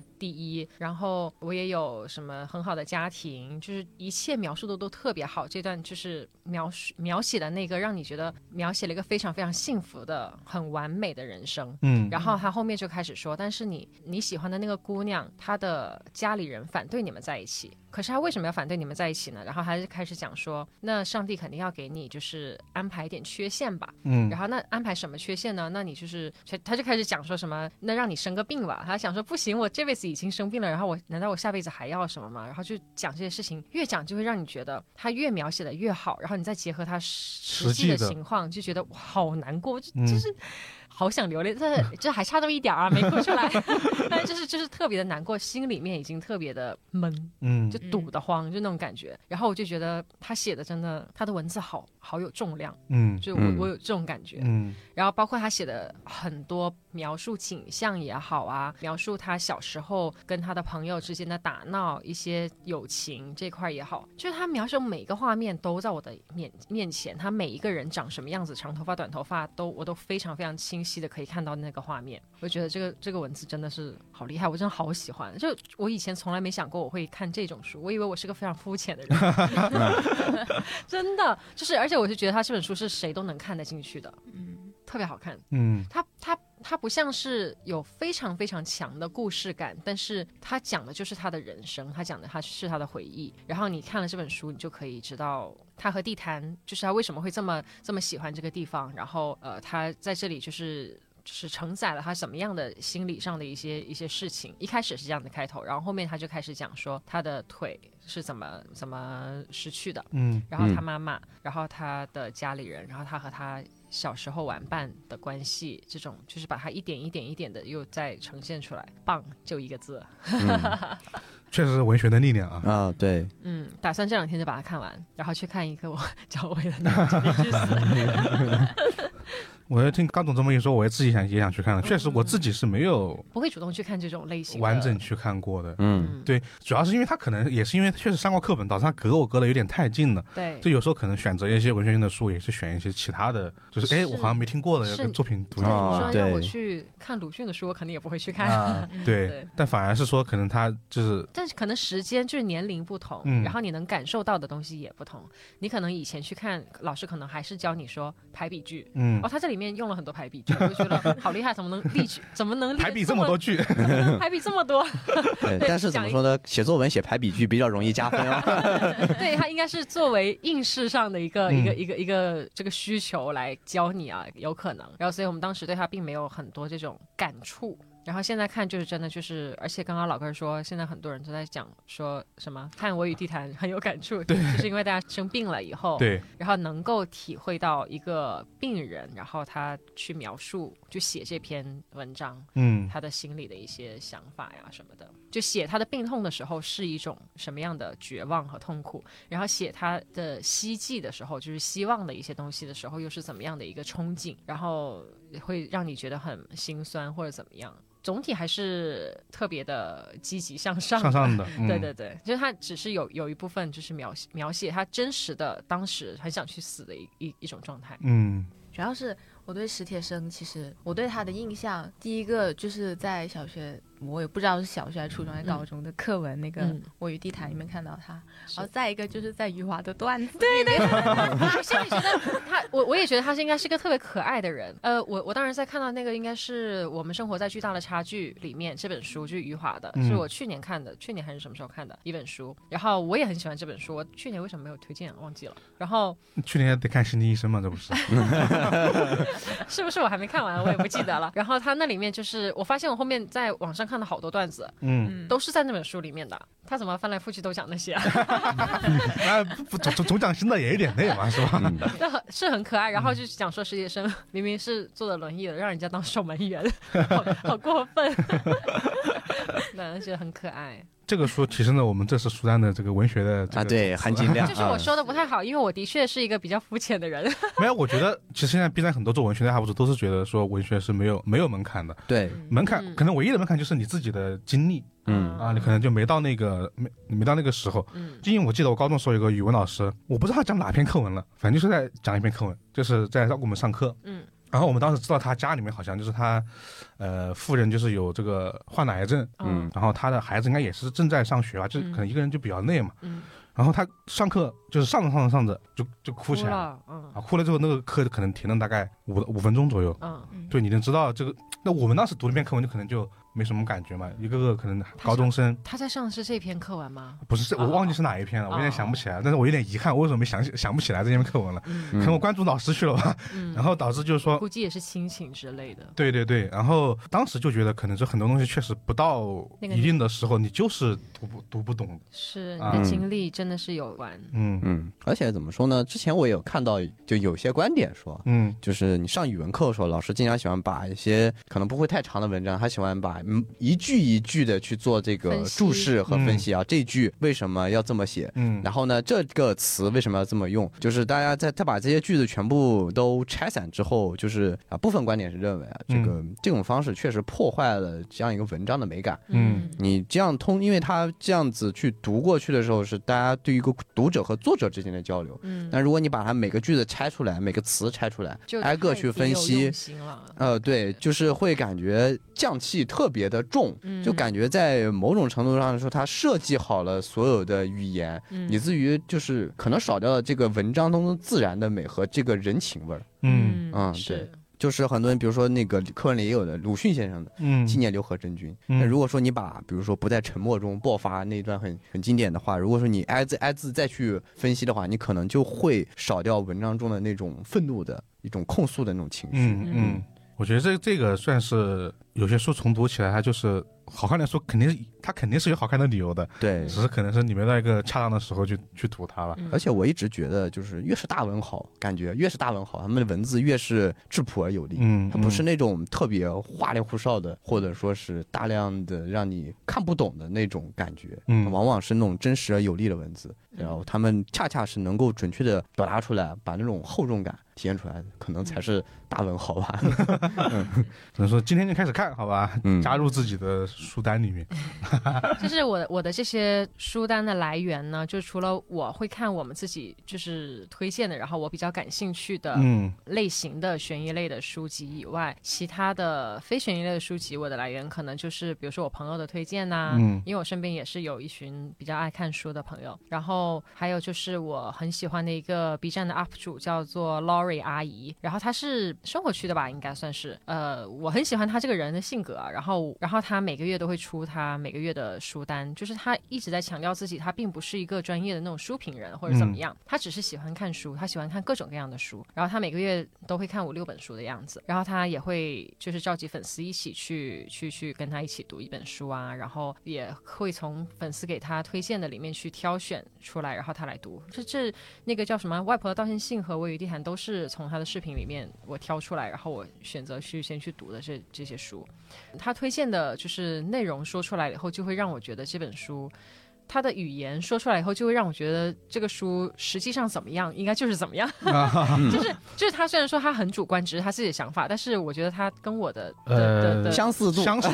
相似性比较对大相似性是啊，是没有是提到这个概念。对，然后所以我还蛮喜欢他的，我都是从他那里面看的， 大家可以有兴趣可以关注一下他。啊，顺带安利了一波 UP 主。嗯对对对，很有啊意思的一个嗯 UP 主，我喜欢他好多年了。对，我觉得确实，因为我们我们自己做的节目，其实说实话，大多时候类型文学嘛，其实是以情节取胜，我啊们，更多时候其实对是在故事说性比较重要。说情节啊。嗯，但这种书它就有时候情节没没那么重要，你看完之后更多的记住的是感受，所对以，说有时候确实也很难去对，讲这本书到底到底说是好因在为哪你儿。它表述的是一个比较抽象的事情，对所以对我们自己如果我能再用一个语言把这抽象东西表述出来，那我就我去那我也很强了。对对对，对，作我就家觉得我自己词藻太匮乏了，对对我只能觉得他特别好，然后说出来，我也觉得我每次说出来都觉得很苍白无力。嗯我只是只是说特别好看，你们去看。但是你要说真的，哪个地方你要从专业的角度去说，其实我也 很难说出来，像那种书评人能说出来的一二三四点。 嗯嗯，这两本书我觉得应该，反正听完之后，我觉得应该还是挺多人会感兴趣嗯去读一下的。嗯啊、好，那对吧？刚阳妹这次的推荐就到这里，又是两本怎么说不在预料之中的书籍。 啊，对，希望明年再来一本不在预料中的书。开发了我们这个年底书单的品 类。 啊对对对，这就是这期节目为什么要做的原因啊。嗯那好，那我们就下一位吧，嗯，好，拜好拜拜拜。拜拜。拜拜。好，搞懂之后，下一位怎么感到巧了？ 你们是没想到我今天会回来是不是？对我们嘉宾居然回来了对啊！本来因为昨天说了你你票都没买了， 我是没名字了 吗？我现在就只能叫嘉宾了是不 是？只要是你名字我们不介绍，大家都知道嘛， 是吧？嗯对，好， 那好了，那我们就进入正题吧，哎嗯就是你自己推荐什么书呢？我今年说实话还是看了那本《如何写出对立战这不是去年推荐的 书吗？ 你看这个字只只会暴露一件 事情，你这一年没写出来。》，我一直在寻找方向，嗯但是我今年三本吧，两本半。啊第一本是余华的《兄弟》，哦，那本书你看完了哇，那本书真的看哭我了。啊？哭瞎了。反正我觉得怎么讲呢，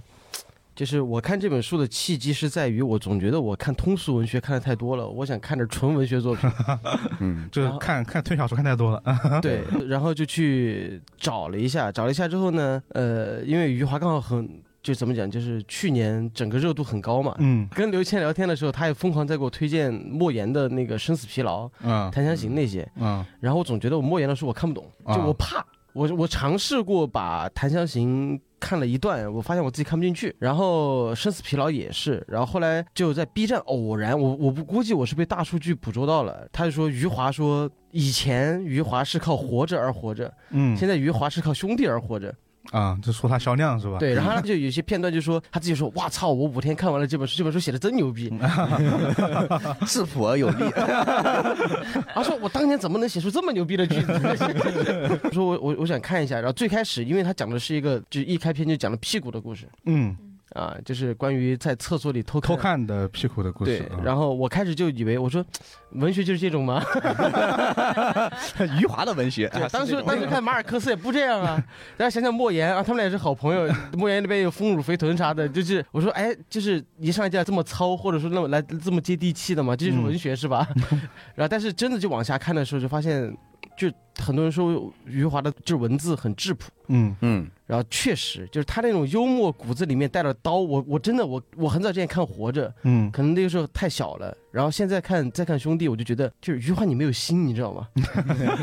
就他会用那种特别平静的文字去描述一个极其悲惨的故事。嗯，所以说，我觉得《兄弟》这个就只要心理承受能力好的话，我觉得就大家可以看一看，就挺好的一个故事的，而且挺魔幻的。嗯尤其是下部，它分上下部的，它下部的那一块儿让我真的就是大结局的时候，嗯，的经济腾飞开之后的故事呃，对，啊就是那个那个那个啥比赛啊啊，啊就是所以说我觉得这是我今年读过的，我觉得印象比较深的一本书。嗯那下一本书呢，就是七之竹推荐给我的，嗯叫《命运操弄者》，作者是佐藤鸠。啊然后这本书它不是推理小说，它是一本悬疑小说。然后我看了一半，啊我没看完，但是我看的时候，我可能看完第一章我就说了三次牛逼，牛逼在哪儿呢？就是他的文字怎么讲呢？呃，我不知道是翻译的问题还是他自己的叙事的问题，就是他可以用三句话把一个人的一生一瞬间讲完。哦，但是你不会觉得他是在水字。呃，我可以讲讲他的第一章的开头，他第一章讲述的是男主角他妈的事儿，他讲述这个男主角怎么来的，但是呢，他又从他妈就是小时候开始讲起，嗯然后就一路讲着一个想要偷渡去美国，但是家里因为贩毒、毒品。各种社会原因导致了自己最后就只剩下一个女孩儿，然后这个女孩儿呢想着我去遍了美国，那我反着走吧，嗯他想去另外一个地方，然后一路漂泊，经历了各种很阴暗的，我忘了是不是有有没有被强奸之类的这些事情。反正之后从事了风俗行业的生活，然后最后沦落到了日本嗯啊、在日本呢认识了一个道像是黑道大哥呃对黑道大哥，然后两个人就是结婚生子，最后两个人都死在了他们孩子的手里。嗯哦，对，但这这种死呢，又又不像是故意谋杀，感觉就是有一股无形的一种力量在操弄他们，很贴题，叫命运操弄者。啊对对对，命运操对弄者而故事呢，到这儿才到第一章哦，啊，甚至就第一章完了之后，可能第二章一点点开头，就才把男主角引出来。哦，然后讲了男主角怎么后来又遇到了一个贩毒的大哥，然后两个人又一路开始新的故事。我让我最震惊的就是他在那天晚上，他爸和他妈都死了的那一瞬间的时候，那一段他写的异常的没有情绪，但是你又非常能感受到那一刻那个孩子脑子里的感觉。嗯对，就有点虚。但是我是觉得这这个是文笔非常之好的。然后七之主说的是，他说疯狂在扇资本主义的耳光这啊本书。嗯，对我就觉得可能我有机会把它看完了的话，再给大家细聊一聊。就这些，我甚至年底的时候我都想过，我说要不要今年真的正儿八经看几本书，写个什么总结？我 甚至连十本都凑不出来。但可是以学一学那个电子，嗯他今年就看了十本，然后列了个今年十佳，就是 看了十本，列了十本。那我还是比较推荐，就是这本推理小说，就是超好看推理小说怎么写。 不过倒是有个共同点，就是刚刚刚刚妹进来也推了一本很文学的书啊，史铁生的，啊，对， 他跟我说了，我说你怎么开始看史铁生的？但是我他现在提到史铁生，我就想到了史铁生守门。 刚刚我们也说到了，们也说 到 这个梗过不去了，怎 么回被事？玉华扛着跑，啊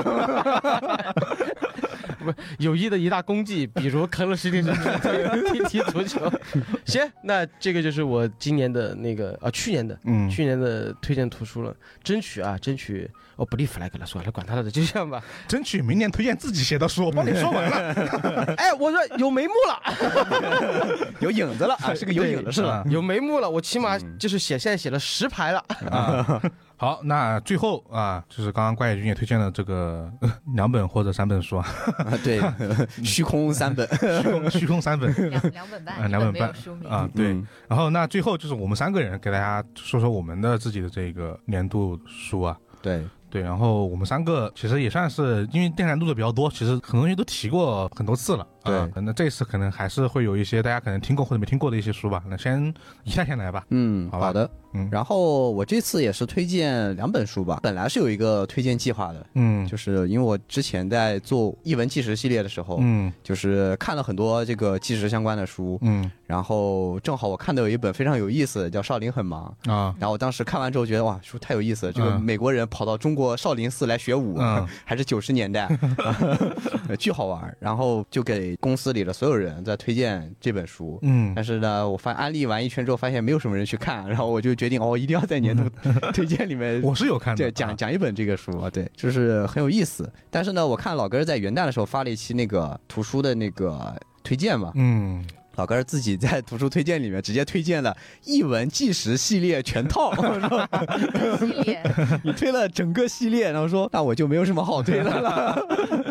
嗯，因为看了今年看了好多本都是这个译文纪实的，嗯确实书很有意思，很好对，所以今天就不推这个纪实系列的书了。嗯所以就推另外两本啊。刚才小黄也说了，还推两本书，一本是工作，一本是生活。啊，那我也是啊，推一本是工作，另一本还是工 作。好我今天推的这两本书都是我们之前电台提过的书。嗯然后呢，第一本啊，它其实不是一本书，应该是一套书。对对，是之前老哥在情报处里吧嗯提过的那个一套漫画嗯啊，叫做《关于地球的运动》。对啊、它是一套漫画，作者呢是这个日本的于峰。嗯对，为什么推荐这套漫画？也是之前老根儿提了，嗯然后我也去看了，哇，确实非常好看。嗯而且关键是后面出版社也给我们寄了一套，就出了这个简体中文版的对对漫，画单行本，对嗯这个一到四本，呃，无论是从这个真装还是他赠送的小赠品来说，嗯我觉得都是非常值得去收藏的一套漫画。对，对，然后我们就来再提一提这个漫画本身吧。从这个名字上应该也能看得出，大概在讲什么事情，叫关于地球的运动嘛。嗯其实就是讲关于这个地动说的一个演化的过程，或者说这样的一个如何被推到世人面前的一个过程。对，然后他这个漫画最开始是从一个学生开始说起的，然后当时是在中世纪嘛，这里面就是会有一个教会，一个宗教。然后呢，他但是他隐去了这个姓名啊，嗯可能是避讳一下，避讳一下他这里面就叫 C 教、嗯啊，但是他们信仰的是上帝，嗯啊，对，就具体就不说是什么宗教了，其实大家就都说知什么道了对，啊大家懂的都懂了。嗯然后呢，这个 C 教呢，就是因为信仰的人数非常的多嘛，然后他们有一个总体的观点，就是我们可能知道，就是这个地心说。嗯然后呢，但是可能跟我们现在理解的地心说有些不太一样啊，就是这个他们宗教里面这个解读为，就是所有的物体在地面上你往上抛，它都会落回这个地上。地上所以说，在他这个教义里面，或者说主流的这个学说里面，地球应该是在最下方的，然后啊所有的星空都在天上。由于这个地球在这个最下方，所以上帝在排这个顺序的时候，认为啊，地球上。这些东西都是不美好的，是痛苦的。然后人呢是要在为自己的这个罪行赎罪的，嗯然后你在这个世间啊信，只要信仰这个上帝，你足够虔诚，就做这些符合教义的事情，然后你就是简单的给我就说一下这个他这个教义的说法，然后你死后就能够上天堂。嗯对，然后呢，在这样一个主流的这个教义之下呢，就所有人就以这样一个模型去研究星空和宇宙。但是所有这些嗯违背这个理论去做研究的人呢，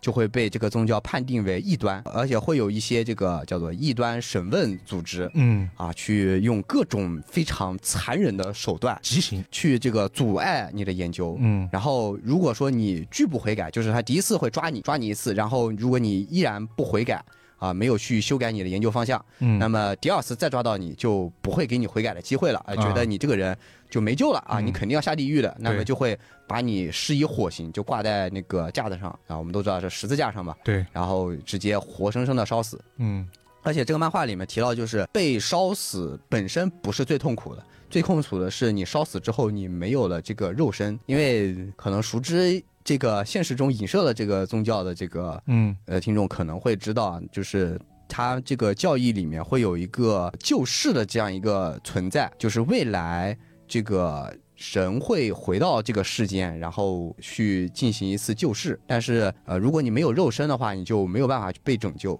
所以，如果说你都是这种虔诚的教徒的话，是非常不能接受肉身被损毁这件事情。所以说，整个的这个刑讯是非常的痛苦的。但是呢，为了一件事情，所有人依然前赴后继的去想要实现自己不同方向的研究。嗯那他们研究的方向就是，我们可能并不是在这个宇宙的最底层，嗯而这个我们生活的这片大地，我们生活的这个地球，它是在运动的。嗯所有人为什么是这样想的呢？因为他们每次在做这个研究和观望这片星空的时候，他们依然觉得这片星空是美丽的，而这片星空美丽的同时，他依然觉得我们生活的这个世界，这个大自然界是有它的美好存在的。虽然生活中充满了苦痛，嗯对，呃，无论他描述了很多啊，比如说贵族阶级对于平民的这种欺压，然后女性在这个受到的这种歧视，即使你满腹经纶，即使你非常的有才干，但因为你是女性，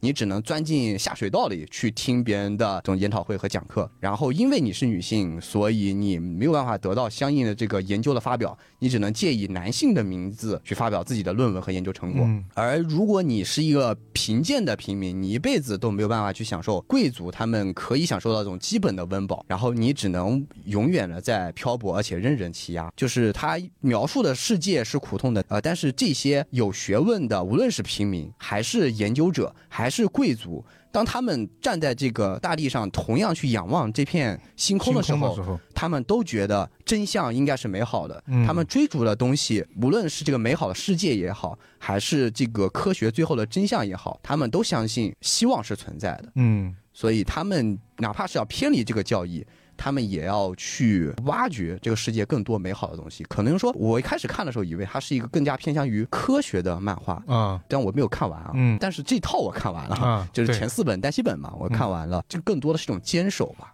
对，对，就是人是如何一代一代的去传承和坚守的，因为它的主角是不固定的。嗯，我看第一本的时候以为那个人应该那个对是个主角，对他能力也也很强，对，然后他是一个他是孤儿嘛，他还有一个养父。嗯然后他是从一个他养父的学生是一个异教徒，就被判定为异教徒，因为他研究地动说。但他男主本人是一个非常圆滑的人，就是啊、我要在这个世界上生存下去，我要爬到最高的顶点，对，所以我要去研究大家都推崇的神学。对我要，但是他对天文非常有天赋，天赋而且极其的喜欢。嗯但是呢，我为了圆滑的处事，所以我可以这种做着就是怎么说呢，就是有一点精致利己的感觉啊，嗯有一点点啊，对，就是圆滑的处事，所以我可以放弃研究天文，我可以去研究神学。嗯然后他也获得大学的这个入学资格，在当时是非常不容易的。对，嗯，呃，但是自从碰到他养父的那个学生之后，就是那个学生因为在研究地动说，他就迷上了地动说这样一个学说，因为他觉得这个地动说可能更加接近于我所观测到的这个星空的星空真相。嗯对，而且这就是这个漫画的分镜画的极其的好，可能就是我们都知道的一些常识或者原理，但是他在当时由他这个弟子告诉他的时候，这一切是多么的震惊。但他呃，那个男主在描述啊 啊，以地球为这个中心的话，就是在最底端这个星空是如何运行的时候，嗯啊，说那我们现在这个模型就是这个样子了，然后就是那些行星都在这个模型当中画的曲线，对啊，对，进行移动的。然后这个时候，那个异教徒就是他养父的学生就告诉他，你如果想一下，地球是在运动的情况下会是怎么样的呢？那一刻就是哇，幡然醒悟啊，就是悟道的那种感觉哇。嗯那一刻真的非常的怎么说呢？虽然我也知道这 个 被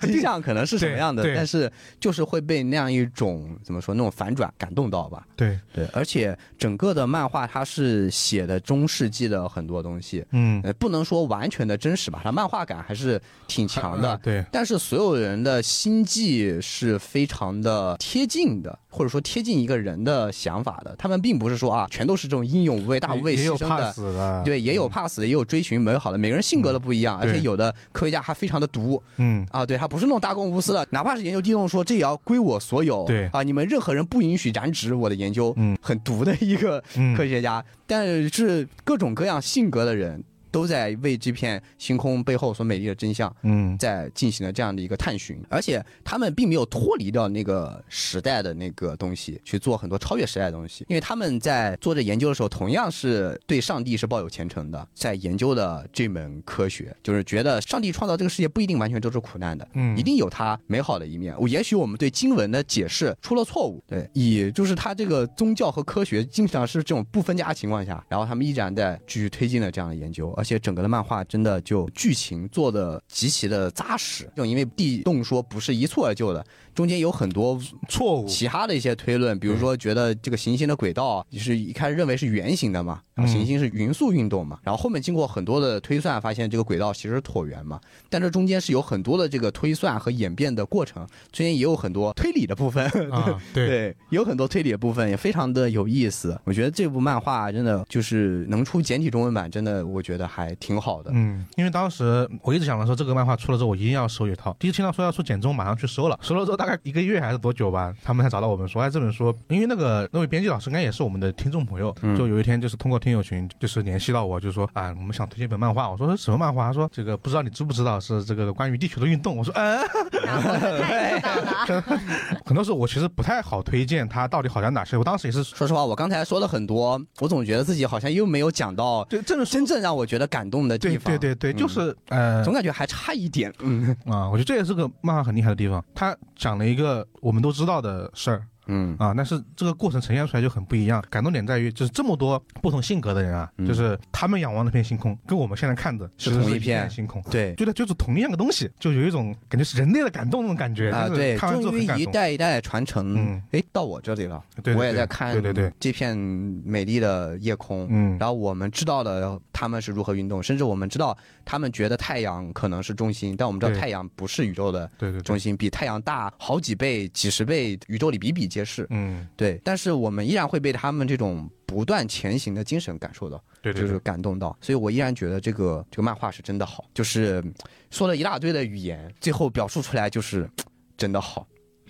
而且那个怎么说呢？如果要排的话，应该是我今年绝对是前三的漫画。本我本来也 想说这本书的，但是一旦已经说完了，我就不多说了。嗯对，因为其实我是真看哭了这本书，我当时看就给我看哭了。啊、我也是有很多个这个关节处啊，有的剧情我觉得老套了一点，但是依然感动到我了。但不是因为这个剧情的感动，是因为之嗯前很多很多的事情，因为它就是有一个那个信物代代传承。嗯，到这里的时候，虽然这个情节是老套了，但是我加上之前的那些东西，到这里的时候，我就会觉得哇，这个处理太好了，对就所有的情感压到这儿了，对对对就会让人觉得哇，绷不住。我只能疯狂对对对的，因为现在说这个漫画，我一想一些情节，我现在都就是感觉都有眼泪了。嗯， 对。只是我说着说着快把自己说哭了，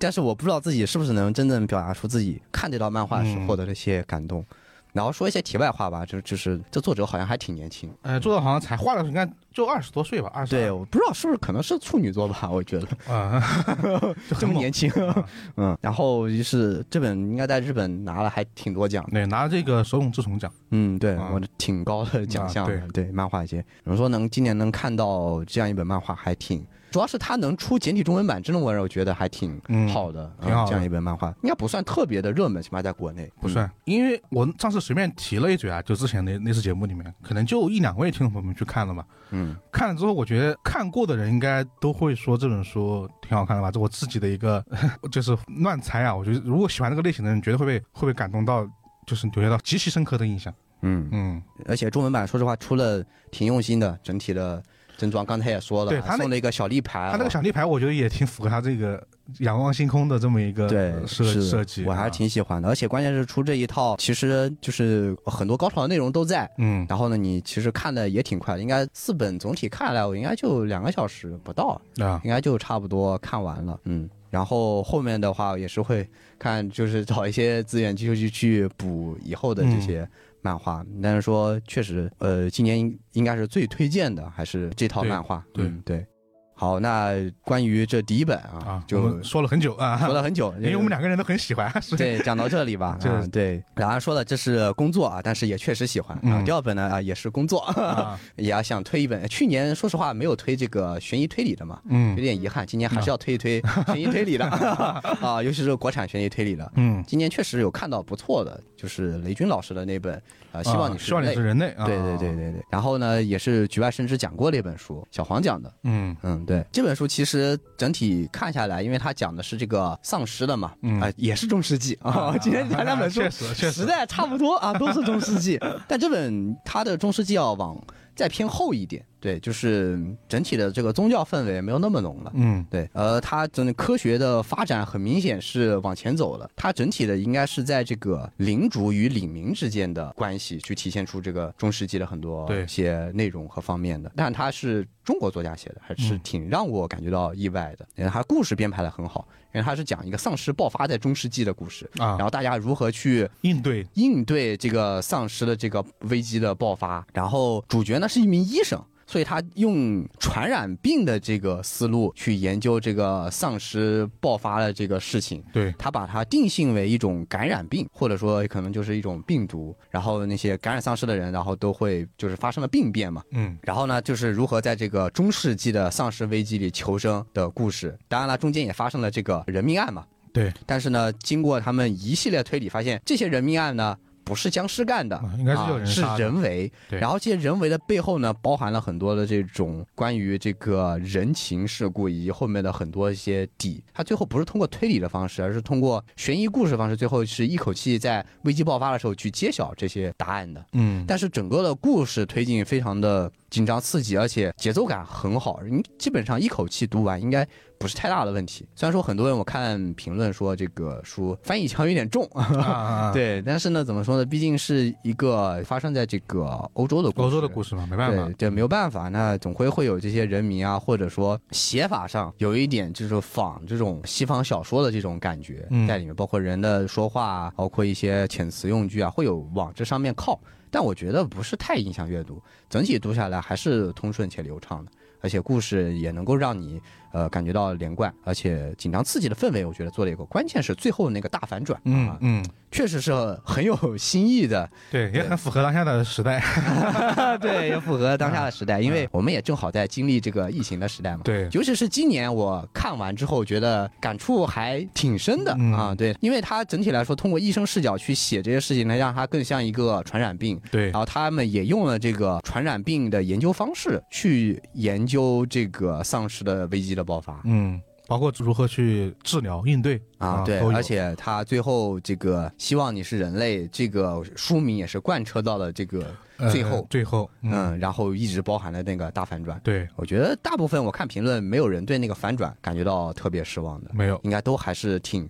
认可的，那个反正是挺巧妙。是很巧妙的。呃，埋的也很好，嗯它跟前面大部分的东西都是有一定的呼应的，嗯，嗯，那本书我是觉得今年是真的是完成度很高的一本《互相推理嗯，》。对，我也觉得推它主要的原因就是因为它的故事的完成度很高，嗯，对，就是嗯整体来说，我都觉得它是一本比较优秀的这样的一个书，对，嗯，就是没有让我感觉到哪里写的特别的有问题啊、bug，啊或者说不太好的地方，而且最后的反转还挺惊艳的。嗯，对，所以我觉得现在它的评分有点低， 所以我也为什么在这里想提一下，我觉得我心里认可的分数好像可以高一点，虽高然一点。不至于高那么多，但我觉得可以再高一点点。嗯，对，它当然也有一点缺陷，就是有些地方确实有点有点有点慢啊对是是这是就是是有点一个慢原因啊对这个慢对当下很多人来说是一种就看不下去的对，感因觉。为这本书它整体写法上应该是偏向于让人去一口气看完的那看完种最好的东西，但是对如果有些地方你节奏有点拖的话，让人一断你就后面就很难续上。嗯，确实是有这样的问题，但是我觉得吧，就是瑕不掩瑜对对啊、我也就觉得是他不可能到那么惊艳神作的地步，我觉得肯定倒没有。嗯，但是我觉得，就是这些小问题的话，也不太影响它成为一部比较优秀的这个华语推理的作品。嗯对，所以这就是我今天想提的这个第二本书。嗯然后另一方面就是想提这本书，就是这个真装好像可以再斟酌一下。 这个不是说不好看啊，就是这个标题是够大了，但是好像嗯从这个封面上不太能 get 到这本书在讲什么，好像感觉可以再斟酌一下。 就是你如果看完了之后，你会再想这个封面，你觉得好像信息还行信息但是你看之前的话就，对这个封面真的有点云里雾里。实际有点像我们刚刚说大有改的这个封面的感觉，哦你得对让大家了解是一本什你么类型得了解作品他的风格，对起码知道他的风格是你去挑选书的时候这个非常重要的一个选项。嗯要不然这个书的话，你没有看之前的话，通过这封面你只能 get 到一个书名，对然后书名还写的有一些模糊，甚至不如大右拐来的直接。我知道他肯定有一个右拐的故事啊啊，对，他有一个绑架的故事啊，啊，主要这个模糊是有还有原因设计的，所以说就更加让它没那么直观。嗯，啊对。而且他这个名字设计让我想起了那个港岛二人的那本，然后门关上的。啊，对对对，呃，对，也是模糊，但是你看到结尾的时候，就觉得哎表题取得好啊，啊，对对对 对，是这种类型的。嗯，对，好，那就是我今天就是推的这呃两本书吧。嗯，对，。那我们就下一个啊，我们十三十三的选的这个书，因为刚刚听到了一本是工作，一本是生活，你刚刚又听到了一本是工作，一本是工作， 生活加生活是吧？啊对，然后所以一颗我是就枣树决一颗定是枣了树放进来一个一个一本是生活，另外一本还是生 活。而且其实一开始我只是准备了一本，嗯然后呢，另外一本呢是我刚刚才决定要把它放进去的。啊，临时加的，嗯好像这期节目就变长了很多。啊第一本生活其实和工作有关，这本嗯书是一本今年上半年出版的一本社会派的推理小说，就是下村敦史的同名同姓受害者系列。啊，哦，哇，今年也是大火的一本大火的书，但今天为什么没有上榜？啊是不是？对呀、是没有然上后我榜。他可能因为那个评分差了一点，我觉得。啊，哦对他，我他现在的评分是七点六分还是七点多少分？哎那挺高的，但但是是但上榜的那些好像都超八了吧。没有没有没有有有一些是七分的，有很多七分的书也嗯对不少。我当时看版的时候，我在想，为什么这本书没上？我当时就在想这个问题啊。嗯嗯 那人现在他上了我的榜。为什么说这本书是生活呢？啊，对啊，因为啊，这本书其实我在局外生子讲过嘛，然后这本书也是公司有样书的嘛。 啊，对啊，嗯，但是啊，作为一个颜狗， 啊，作为一个啊颜狗，啊这是一本读客出的书，我可以忽略掉它的封面，我自己后面去买了一本。哦，啊， 那确实不一样啊，啊，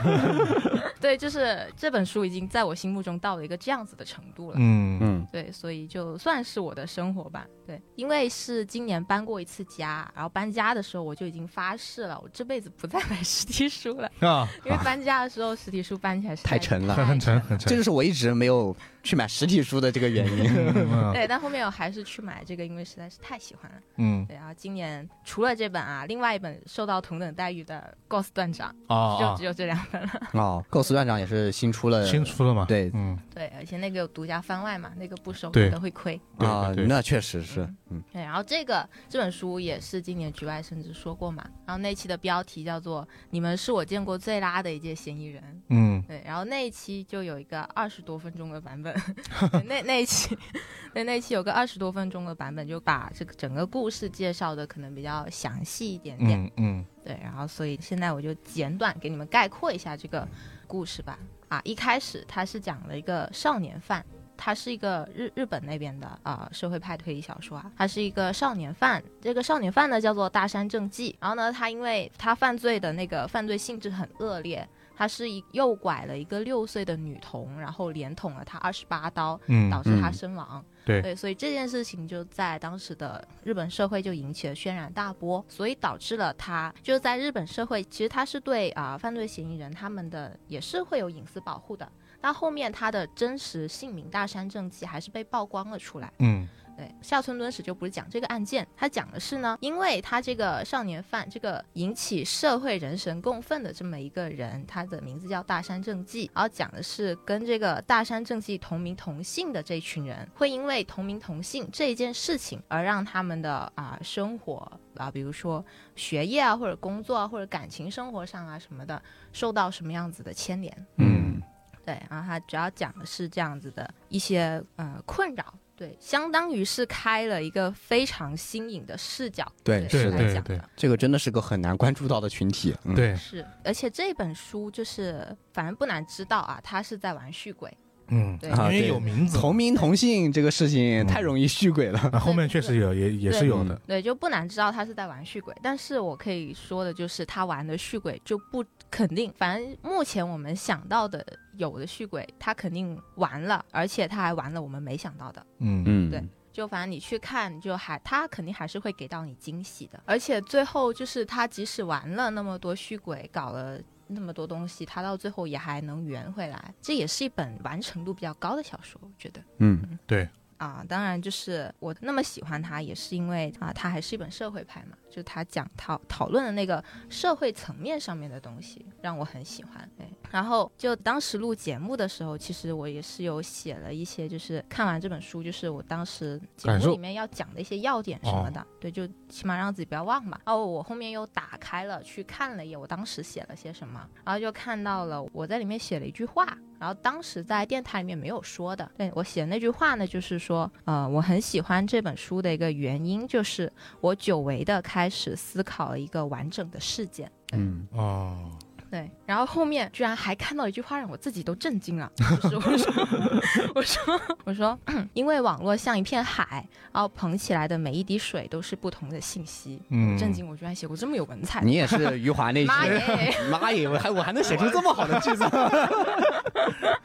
对，因为他的那个这本书的中心，他写不是案件嘛，而是他是通过跟这个舆论中心的那个人物最有直接关系的一群无辜的人。就这群同名同姓的人的生活，对他讲的是这个东西，而且就是因为他很新、很贴近我们的生活。他讲的主要的整个舆论环境就是二零一几年，直到现在二零二几年，包括他还讲了新冠，对他的时代背景很新，然后它整个舆论环境就是在日本的电视媒体啊、杂志媒体啊，还有推特，就这种网络环境上面。对，其实就尽管说你说国度不一样吧，但其实那些上网冲浪的人，还有他们的心态，其实跟我们是大相差不通的差。，对嗯其实都是相通的。所以说就是啊、就看到里面就是那个大山正纪他的整个罪行，就那个犯案的大山正纪他的罪行有多恶劣，然后那一群同名同姓的那群大山正纪就有多无辜。对，嗯然后他们受到的牵连就有多荒谬。对，因为他后面讲到的就不只是那种受学业影响，比如说他就首先你自己跟他同同名同姓了，你自己滋味也不好受，是吧？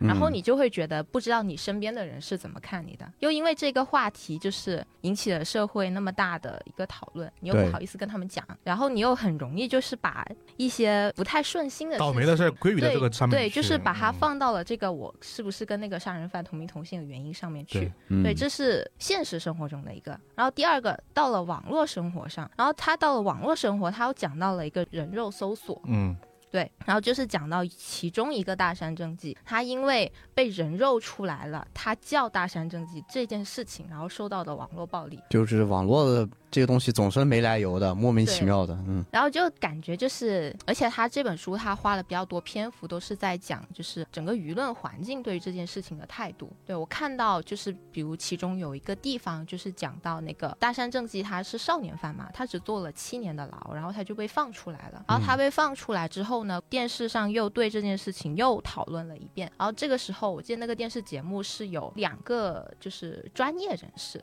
对，就相当于意见领袖这种吧，然后呢，其中一个人他持中立立场，然后另外一个人呢，他持极端的激烈立场。就是其中一个人啊、他本来还是想要讲道理，从理性的方面去分析一下这件事情，然后另外一个人呢，就是。已经偏激到，就是他这种杀人犯就该千刀万剐，在电视上说、说这样子的话哦，嗯对，就偏激到这样的事情。然后这个电视节目播出之后，网络的舆论的声音是往那个激烈的那个人那边倒的。啊，可以想象，对对网络很难进行理性的讨论，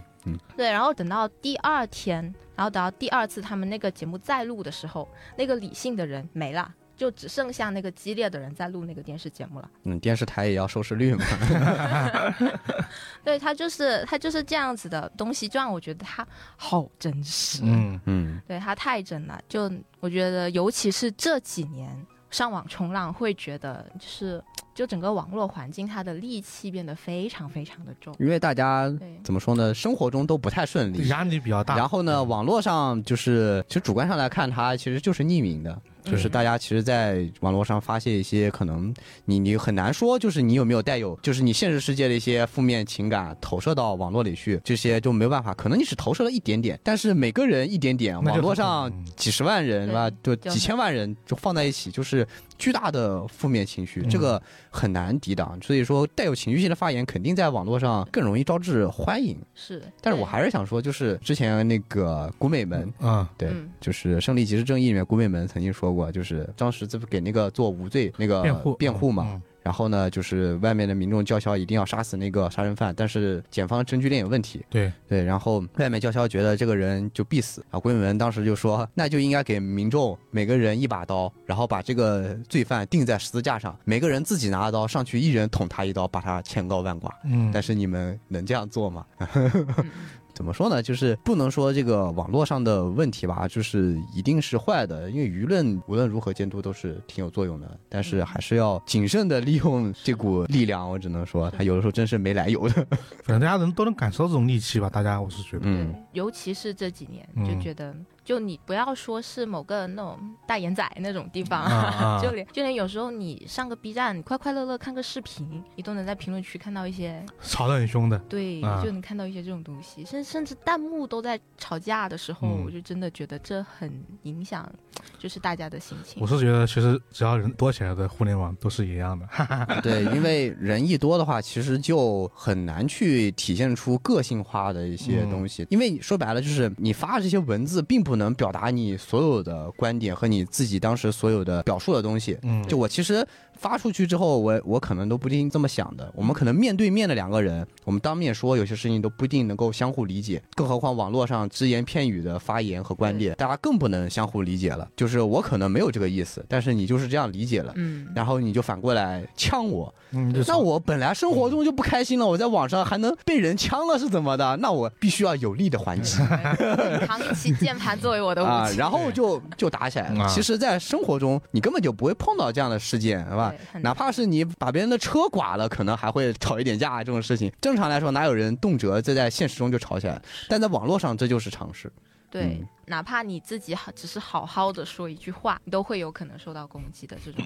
这种情况。啊，对，这种不理解就是会出现的，嗯而且关键是你不知道坐在网线对面那个人他现在是个怎样的状态，他可能现在就是情绪不好，然后看见你这个他就有所联想了，然后他就攻击你了。可能他生活中是个挺正常的人，然后恰好就这一天，就这个小时刚刚啊发生了一些事情啊，导致他就没转过这个弯儿或者怎么样。但是你通过网线你能感受到的只是啊，一群人他们都是这样的，嗯，对，所以说就是互联网是个放大器。是把某一些东西放大了。是，就有时候觉得上网是自由的，但也有不是自由的。只能说这就是社会派的魅力之处了。对啊，嗯对，会让人去想很多的东西，不对管对他错吧。对，他会嗯想很深。嗯，对，所以这个就是我今年呐特别喜欢这本书的一个原因。然后这本书的话，就是如果要我推荐给一些人看的话，可能会把它推荐给两种人吧。一种就是你想看续鬼，啊，对，尤其是你想看就是呃新人作家是怎么写续鬼的，对，因为他是下村敦史也是一个很新的作对家，，其实没没写几本书，对但是每本书都很猛。啊对，就是 很厉害的啊一个说。 外务嗯外务程度的那种。然后另外一个的话就是啊，就如果你是那种高强度上网冲浪啊，然后你对现在的那种舆论环境又又有一点小思考的那种人的话，其实也可以去看一下这本书。嗯，嗯，对，因为它真的很真又很新。对对，而且它，如果你对这种舆论环境有一点思考的话，看这种怎么说都还是一本就是通俗小说嘛，它的易读性和趣味性肯定比你要去研究那种论文啊，或者看那种教科书啊，肯定要强上不少。对对对，然后这个啊是第一本，然后刚刚讲到了，就是 大家上网有那么多戾气，对吧？然后现在就给大家讲一点消除戾气的对，消除戾气的东你西那。套餐啊，可是还是消除戾气的东西。这本书呢叫做啊《名画中的猫》， 哦，这也是我们提提过的。的一本啊。嗯，对，然后这个啊其实虽然我只看过这一本，但是我觉得它应该整个系列都挺好可以看的推荐。嗯，嗯因为它的整个系列啊，它是普瑞文化出品的。然后我看到它在那个豆瓣里面把这个系列概括成叫“名画中的动植物”，然后它里面好像是它最新出的一本是叫《名画中的花》，对，然后它之前出的都是动物，分别是名画中的猫、名画中的狗、名画中的鸟。哎，恰巧这三个动物都是我很喜欢的宠物， 嗯，嗯， 巧了吗？这不是？哎，巧了撞一嘛起了。 啊，对，然后我当时我就是先买了这个《名画中的猫》来看的，嗯对，然后它和那个我记得有一本书，它叫《假如什么》，反正就是它不是真的画，就是它嗯假想了，就猫猫进到那个画里面当主角什么样的，哦嗯就好像那个戴珍珠耳环的少女，她变成猫猫头那个。哦，你你说我有印象了啊。是是可以说福瑞控狂 喜，好像也不能完全哎这么不不说。是，不能算福，那不能算福瑞啊啊。嗯，就可能就是喜欢猫猫啦。啊，嗯对，这爱猫人士狂喜啊确对实。嗯，对，然后这个名画中的猫呢，它就和那种假想的不一样，它就是实打实的，就是啊、呃猫猫作为一幅画中的主角，或者它出现在这幅画中的配角的时候的，它把那些画给你看。对，然后它这个作者是英国的作者啊，然后它里面就简介那里介绍是从两百余年的历史中节选汇集六十余位艺术家、铲屎官创作的一百余幅名画，对，它里面放进去。对，然后因为啊，我的艺术细菌一些也没有那么多，我也不知道他们是不是名画，反正我觉得他们都是画，他们说了事儿，那应该就是事儿啊。对，反正他们是好看的画，反正看这种书就是肯定能让你的心情就得到一点治愈，对，嗯，松弛下来，反对，正可嗯能可能让你快乐很多，因为这种嗯书就是你一页一页的翻，没有负担嘛。嗯然后呢，它就是它也不仅仅全部都是画，然后它还会给你写、呃、穿插了一小点，就是那种作者他摘录的一些关于猫猫的一些段子什么的， 对，一小句话很短的那种。然后还有呢，就是他可能放了一幅画上面，然后呢，在它旁边那一页就给你介绍这幅画的故事，或者说跟这幅画相关的故事这种。比如说啊，其中一个故事就是啊，这本书我也看了蛮久了，我到现在就是对这个故事我有对它比较正确的记忆，对，因为其他那种那种记忆虽是一然些有片段的，虽然有，嗯但是我不保证它是正确的，但接下来这段记忆肯定是正确的。 你这是记忆碎片啊。呃，就是那一幅画呢，它是啊、呃里面画了两个人，好像是一对夫妇吧。然后呢，有一只猫猫，就是也在这幅画上面。然后他给那幅画的介绍呢，就是说这对夫妇啊，他们其实养了两只猫，然后呢，那两只猫啊，一只叫华生，一只叫小锤， 对矢口为猫，一， 他们的名字一一直叫华生，一直叫小锤。比如那幅画的名字叫做啊、呃夏洛克与华生》，嗯嗯，这是那那幅画的名字。但实际上呢，它里面被画上去的那只猫呢是小锤。哎啊啊、啊啊，为什么呢？因为呢，那个画家他觉得，如果这幅画起的名字叫做《夏洛克与小锤》不好听， 所以他就改了名字叫做《夏洛克与华生》。 就是完全不管实际情况，我只觉得好听就这样了。嗯很任性。啊对，反正啊，两只都是我的猫啊，两只猫的名字都是我起的，然后反正名字我就随便用了。 对，就是这样子的情况。对，就看这些故事还蛮有意思的。嗯，很随性，很轻松。对，嗯对，然后里面你也可以看到很多，就是很多不同国家他们的那些画家对于那些猫猫的那种怎么说，对于猫猫那些画风也是有有所不一样的。嗯嗯对，就是而且它里面也有很多不同的猫的品种，还有猫的神态这些，你可以看。我感觉就是看到那些日本画家画的那些猫的话，其实总体来说都是那种很可爱的，就是看上去很想软的那种嗯感觉。如果有时候看到那些比如欧美那边的作家他们画出来的猫的话，可能总体他们可能就是比较机警，就是看上去那双眼睛好像对你有点防备的那种感觉。这种对比，我觉得也是蛮有意思的。对，所以接下来我也会去把他那个名其他的名画中的啊狗啊，名画中的鸟， 就是买来看一下。嗯喜买欢来养看宠物的人都会狂喜对，。就是就对比一下啊，猫啊、狗啊、鸟啊，在画里面它们的那种那种神情会是什么样子的，这也是一个蛮有意思的点。嗯，嗯，对挺有趣的。对，然后我觉得反正这本书看下去就是给你放松的一本书吧，嗯对，肯定也没有什么太大的意义，但是肯定能让你快乐。嗯，啊，这就是 两本，对，一本生活和一本生活。 感觉第一本是吧？虽然你解释了一下，但感觉还是挺工作的。还是挺工作的，对，因为工作认识了这本书啊，所以说你另外买的那本《同名同姓》还是读客的嘛？是呀、是啊，他不是说了吗？就是因为你这觉得个，不是？我以为你觉得它封面难看，所以你去买了本原版，它原版的封面也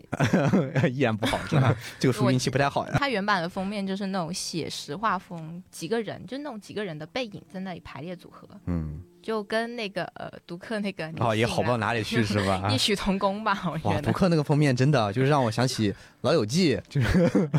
就那 个经典的叫你叫你起床那个。啊，对，那个经典的那个啊人头围上来的。我本来忘了他封面长啥样的，你一说我想哎，起来了，一说想起来，《老友记》那个是不啊是就对对非常对对有对啊画面感？就就是那个罗斯他的那个儿子出生的时候，所有人头围在一圈嗯儿就，是伸出来 嘛。对你醒了。 好，那最后是我这边啊，我这边这书选的很尴尬，就是因为什么？因为你列过一波书单对，啊，只要我练 过一锅书单了啊，原因很复杂，因为当时我们就是都阳了嘛，所以就在家里面。那个星期其实是是放假在家的嘛，嗯，我想的是说，哎，那要不就不弄了。然后，但是我一想吧，这这是二年底零二三了，还得是吧？有，还是得有个书还是单得有个书单。我就说，要不我自己先写写写文案，然后自己一个人在家里面录了算了。啊。你一个录一个单人电台，哎那我我上次不是说了吗？让你录个单人电台啊对吗？那你本来本来就准备计划有吗？ 啊不，我是计划有，但是当然我试了一下啊，然后是一就是我咳了实在太严重了，啊哦，录不了。我录不了，然后录不了，然后我就说那算了，那那那把这本书我写成文字版的，我练出来吧。本来是想写一两本，但是想那就凑个 数，呃呃凑了六本，那凑趁个整下半年我就凑个六本书，然后我就写出来，然后当时就发了。当然也发的比较晚，当时也放假了，所以可能看到的人不是很多。六本书我先说一下啊，那本书分别是马伯庸啊《长安的荔枝》，嗯，对，然后呢罗新的这个《漫长的余生》，嗯然后呢是这个技巧一五啊，作者我忘记 了，然后是这个郭佩文的《刹那》，嗯然后呢米泽穗信的《书与钥匙的季节》，然后最后一本是刚刚也提到过了， 啊纪实系列呃全部一大礼文包。一文 大礼包系列，啊，对，那本书念完之后呢，我在想，那完了，我哦这是节目里面这一次我又该说什么你呢？列的太全了。啊，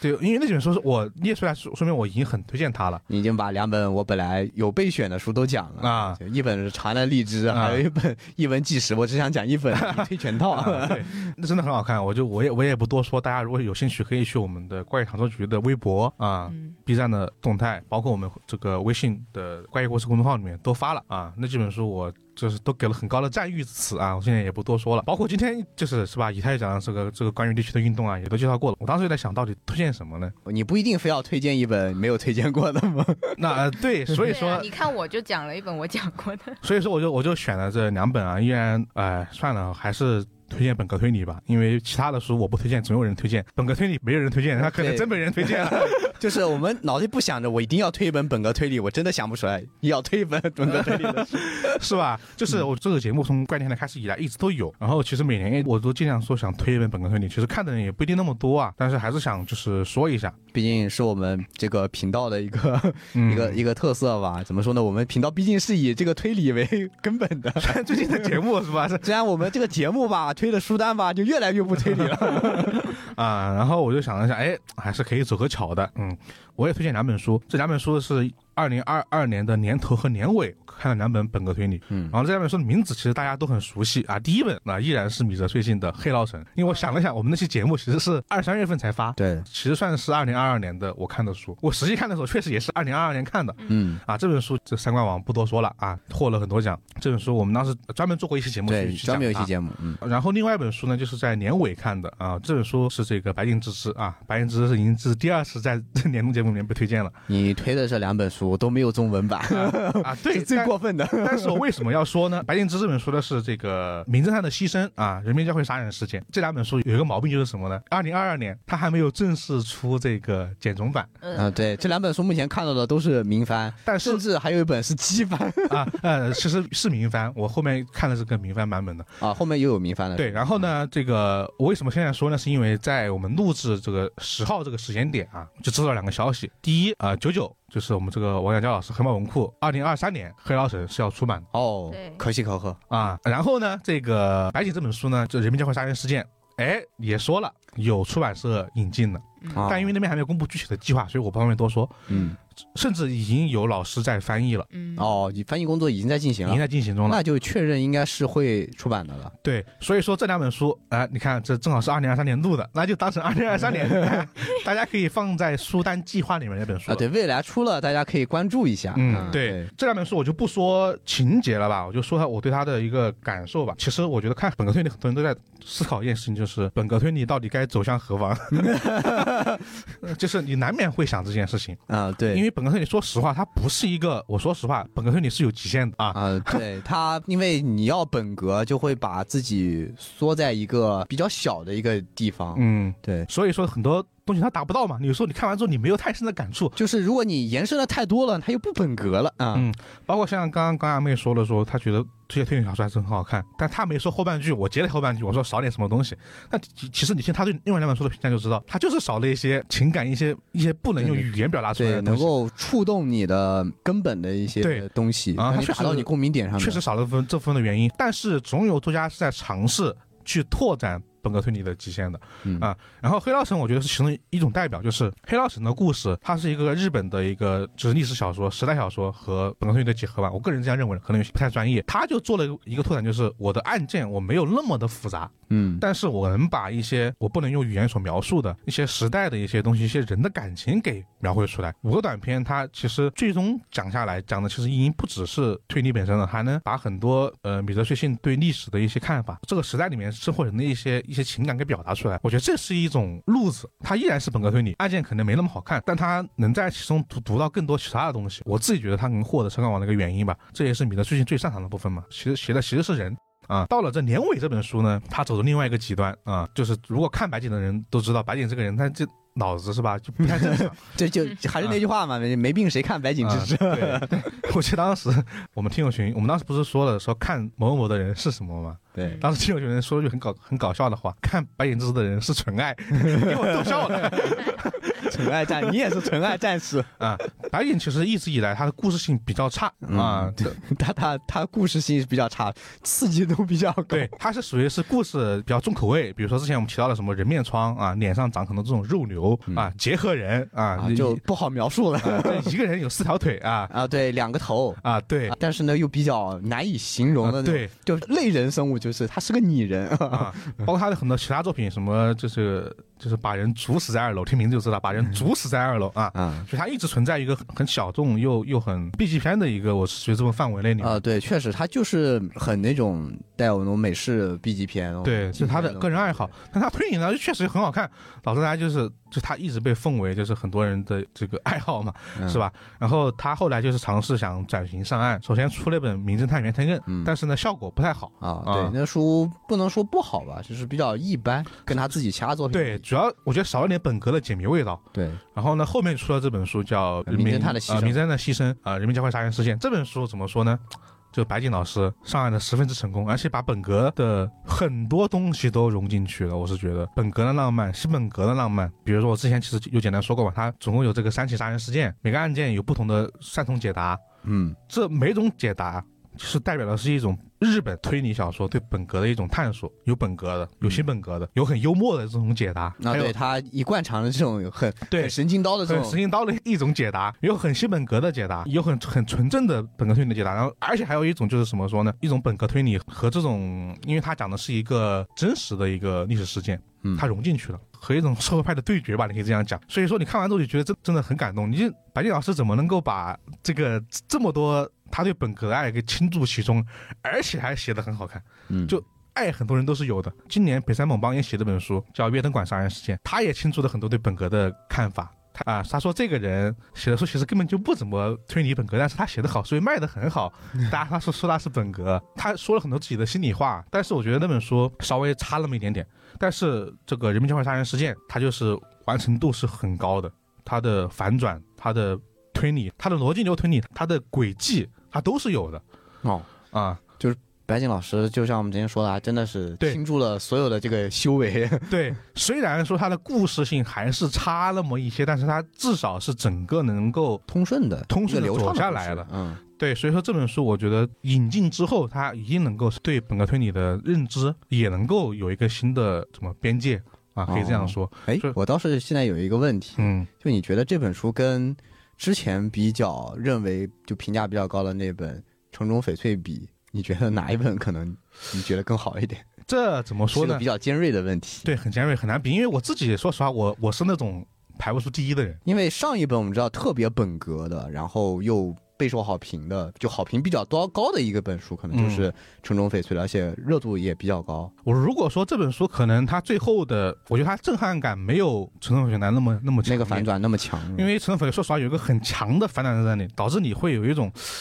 这种感觉。嗯，但他是因为他每个案件他其实推了很多次的，嗯因为他一个案件他肯定要推三次，啊有三个解答，这个时候他会削弱一下你你对后面的那个一反。转的一个东西，对，嗯但是你会期待于他。说你怎么这个事儿，你居然还能再推一遍啊！哦哇，你居然还有伏笔没有没用到，因为他每一个推理都有伏笔，啊，对，这是白景老师一贯这是他的特会有色的嘛特色，所以嗯说哇，居然这儿还有一个伏笔没有用到，你会你会有这种感觉。当然，他后面其实也有一个大的反转，但是没有那么超过你的预期。嗯我是觉得它类型有点不太一样啊，哦，所以它风格是有点不太一样的。它可能会让人更加关注到推理的本身的一些内容吧。嗯，我觉得这本书，我觉得我很难想象他还能写出超越这本书的作品。啊，你觉得这已经是白景之之的目前巅峰作品？我觉得他如果把故事性再往上升，他推理是不是会会弱一点点这种感觉？哦，就啊推理到这种极致了，已经是。嗯，他自己我当然我就我自己很难想象他写下本是哪样子的关键是就是白景之这样作者，我很难想象他在提升故事性 啊。这对，方面做努力。 所以说我很难想象他提升是什么样子的。那我觉得在目前来说是一个很强形态的版本。嗯啊、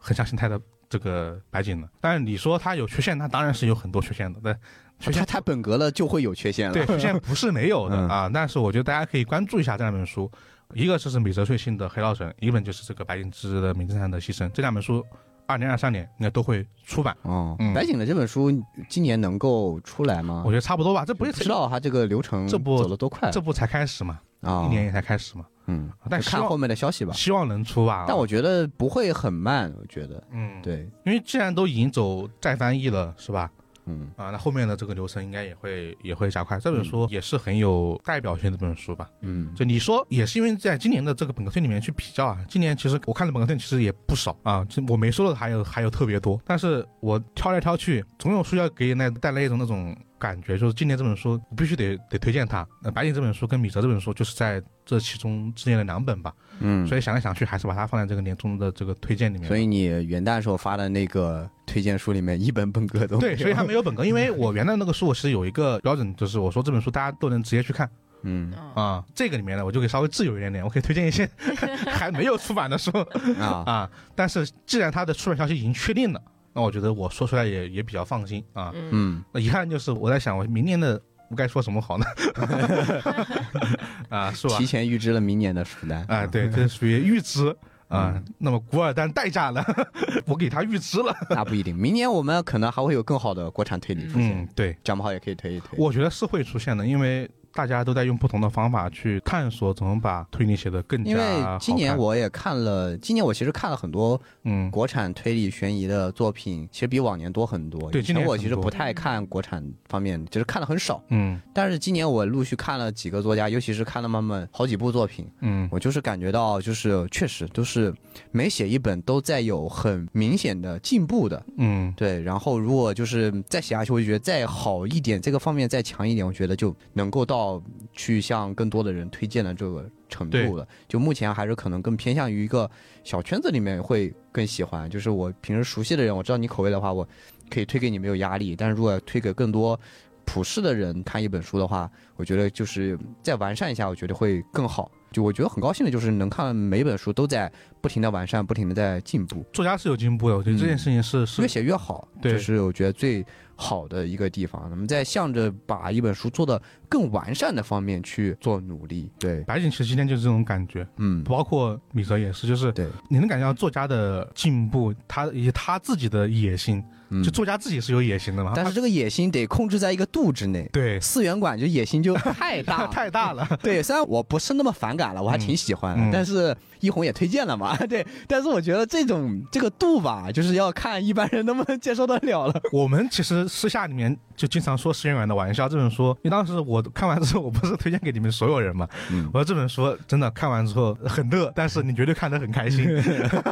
就是它确实超过了一些我觉得大家能接受的边界，对，就啊是超越边界了。就是 我看了之后，我觉得挺开心，但我觉得肯定很多人接受不了嗯对我的，这不是一定的。不会那么推荐给别人了，嗯啊、对是吧？你你也知道这种 到他他到他那种程度，过了过了啊啊，，对，有有真的有点过了。咱们人老师过了， 对对对对，麻烦回到彩虹牙刷的状态吧。 呃，好，那今天我们所有人的这个书就在这儿了。我们也会在时间轴里面给大家列出这本书的名字跟作者。大家如果感兴趣的话，可以去进行一个这个阅读啊。嗯当然，里面里面有的书啊，欢迎到我们藏书局啊，去对，购买。今年我们还是推了很多我们藏书局里面有的书的，不像对去年啊，基本上都没有啊。好，那大家如果有对我们这些作品有什么想说的，欢迎在评论区告诉我们。如果想和更多的听众朋友们交流关于这个推理相关的这个内容的话，欢迎加入我们怪电台的听友群啊！只要关注我们的怪异故事，在后台发送“电台”或者“听友群”，就有摆渡人拉你进群了。好了，以上呢就是我们这一期迟来的2022年我们怪电台所有这个小伙伴年终书单的这期节目了。我是老根， 我是以太，我是十三，大家下期再见，拜拜。拜拜拜拜。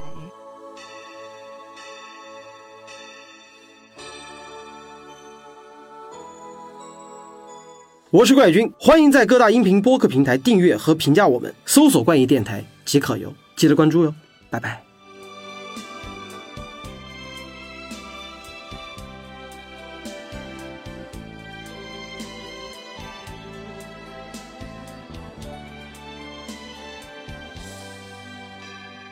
难忘今宵，难忘今宵。无论天涯与海角，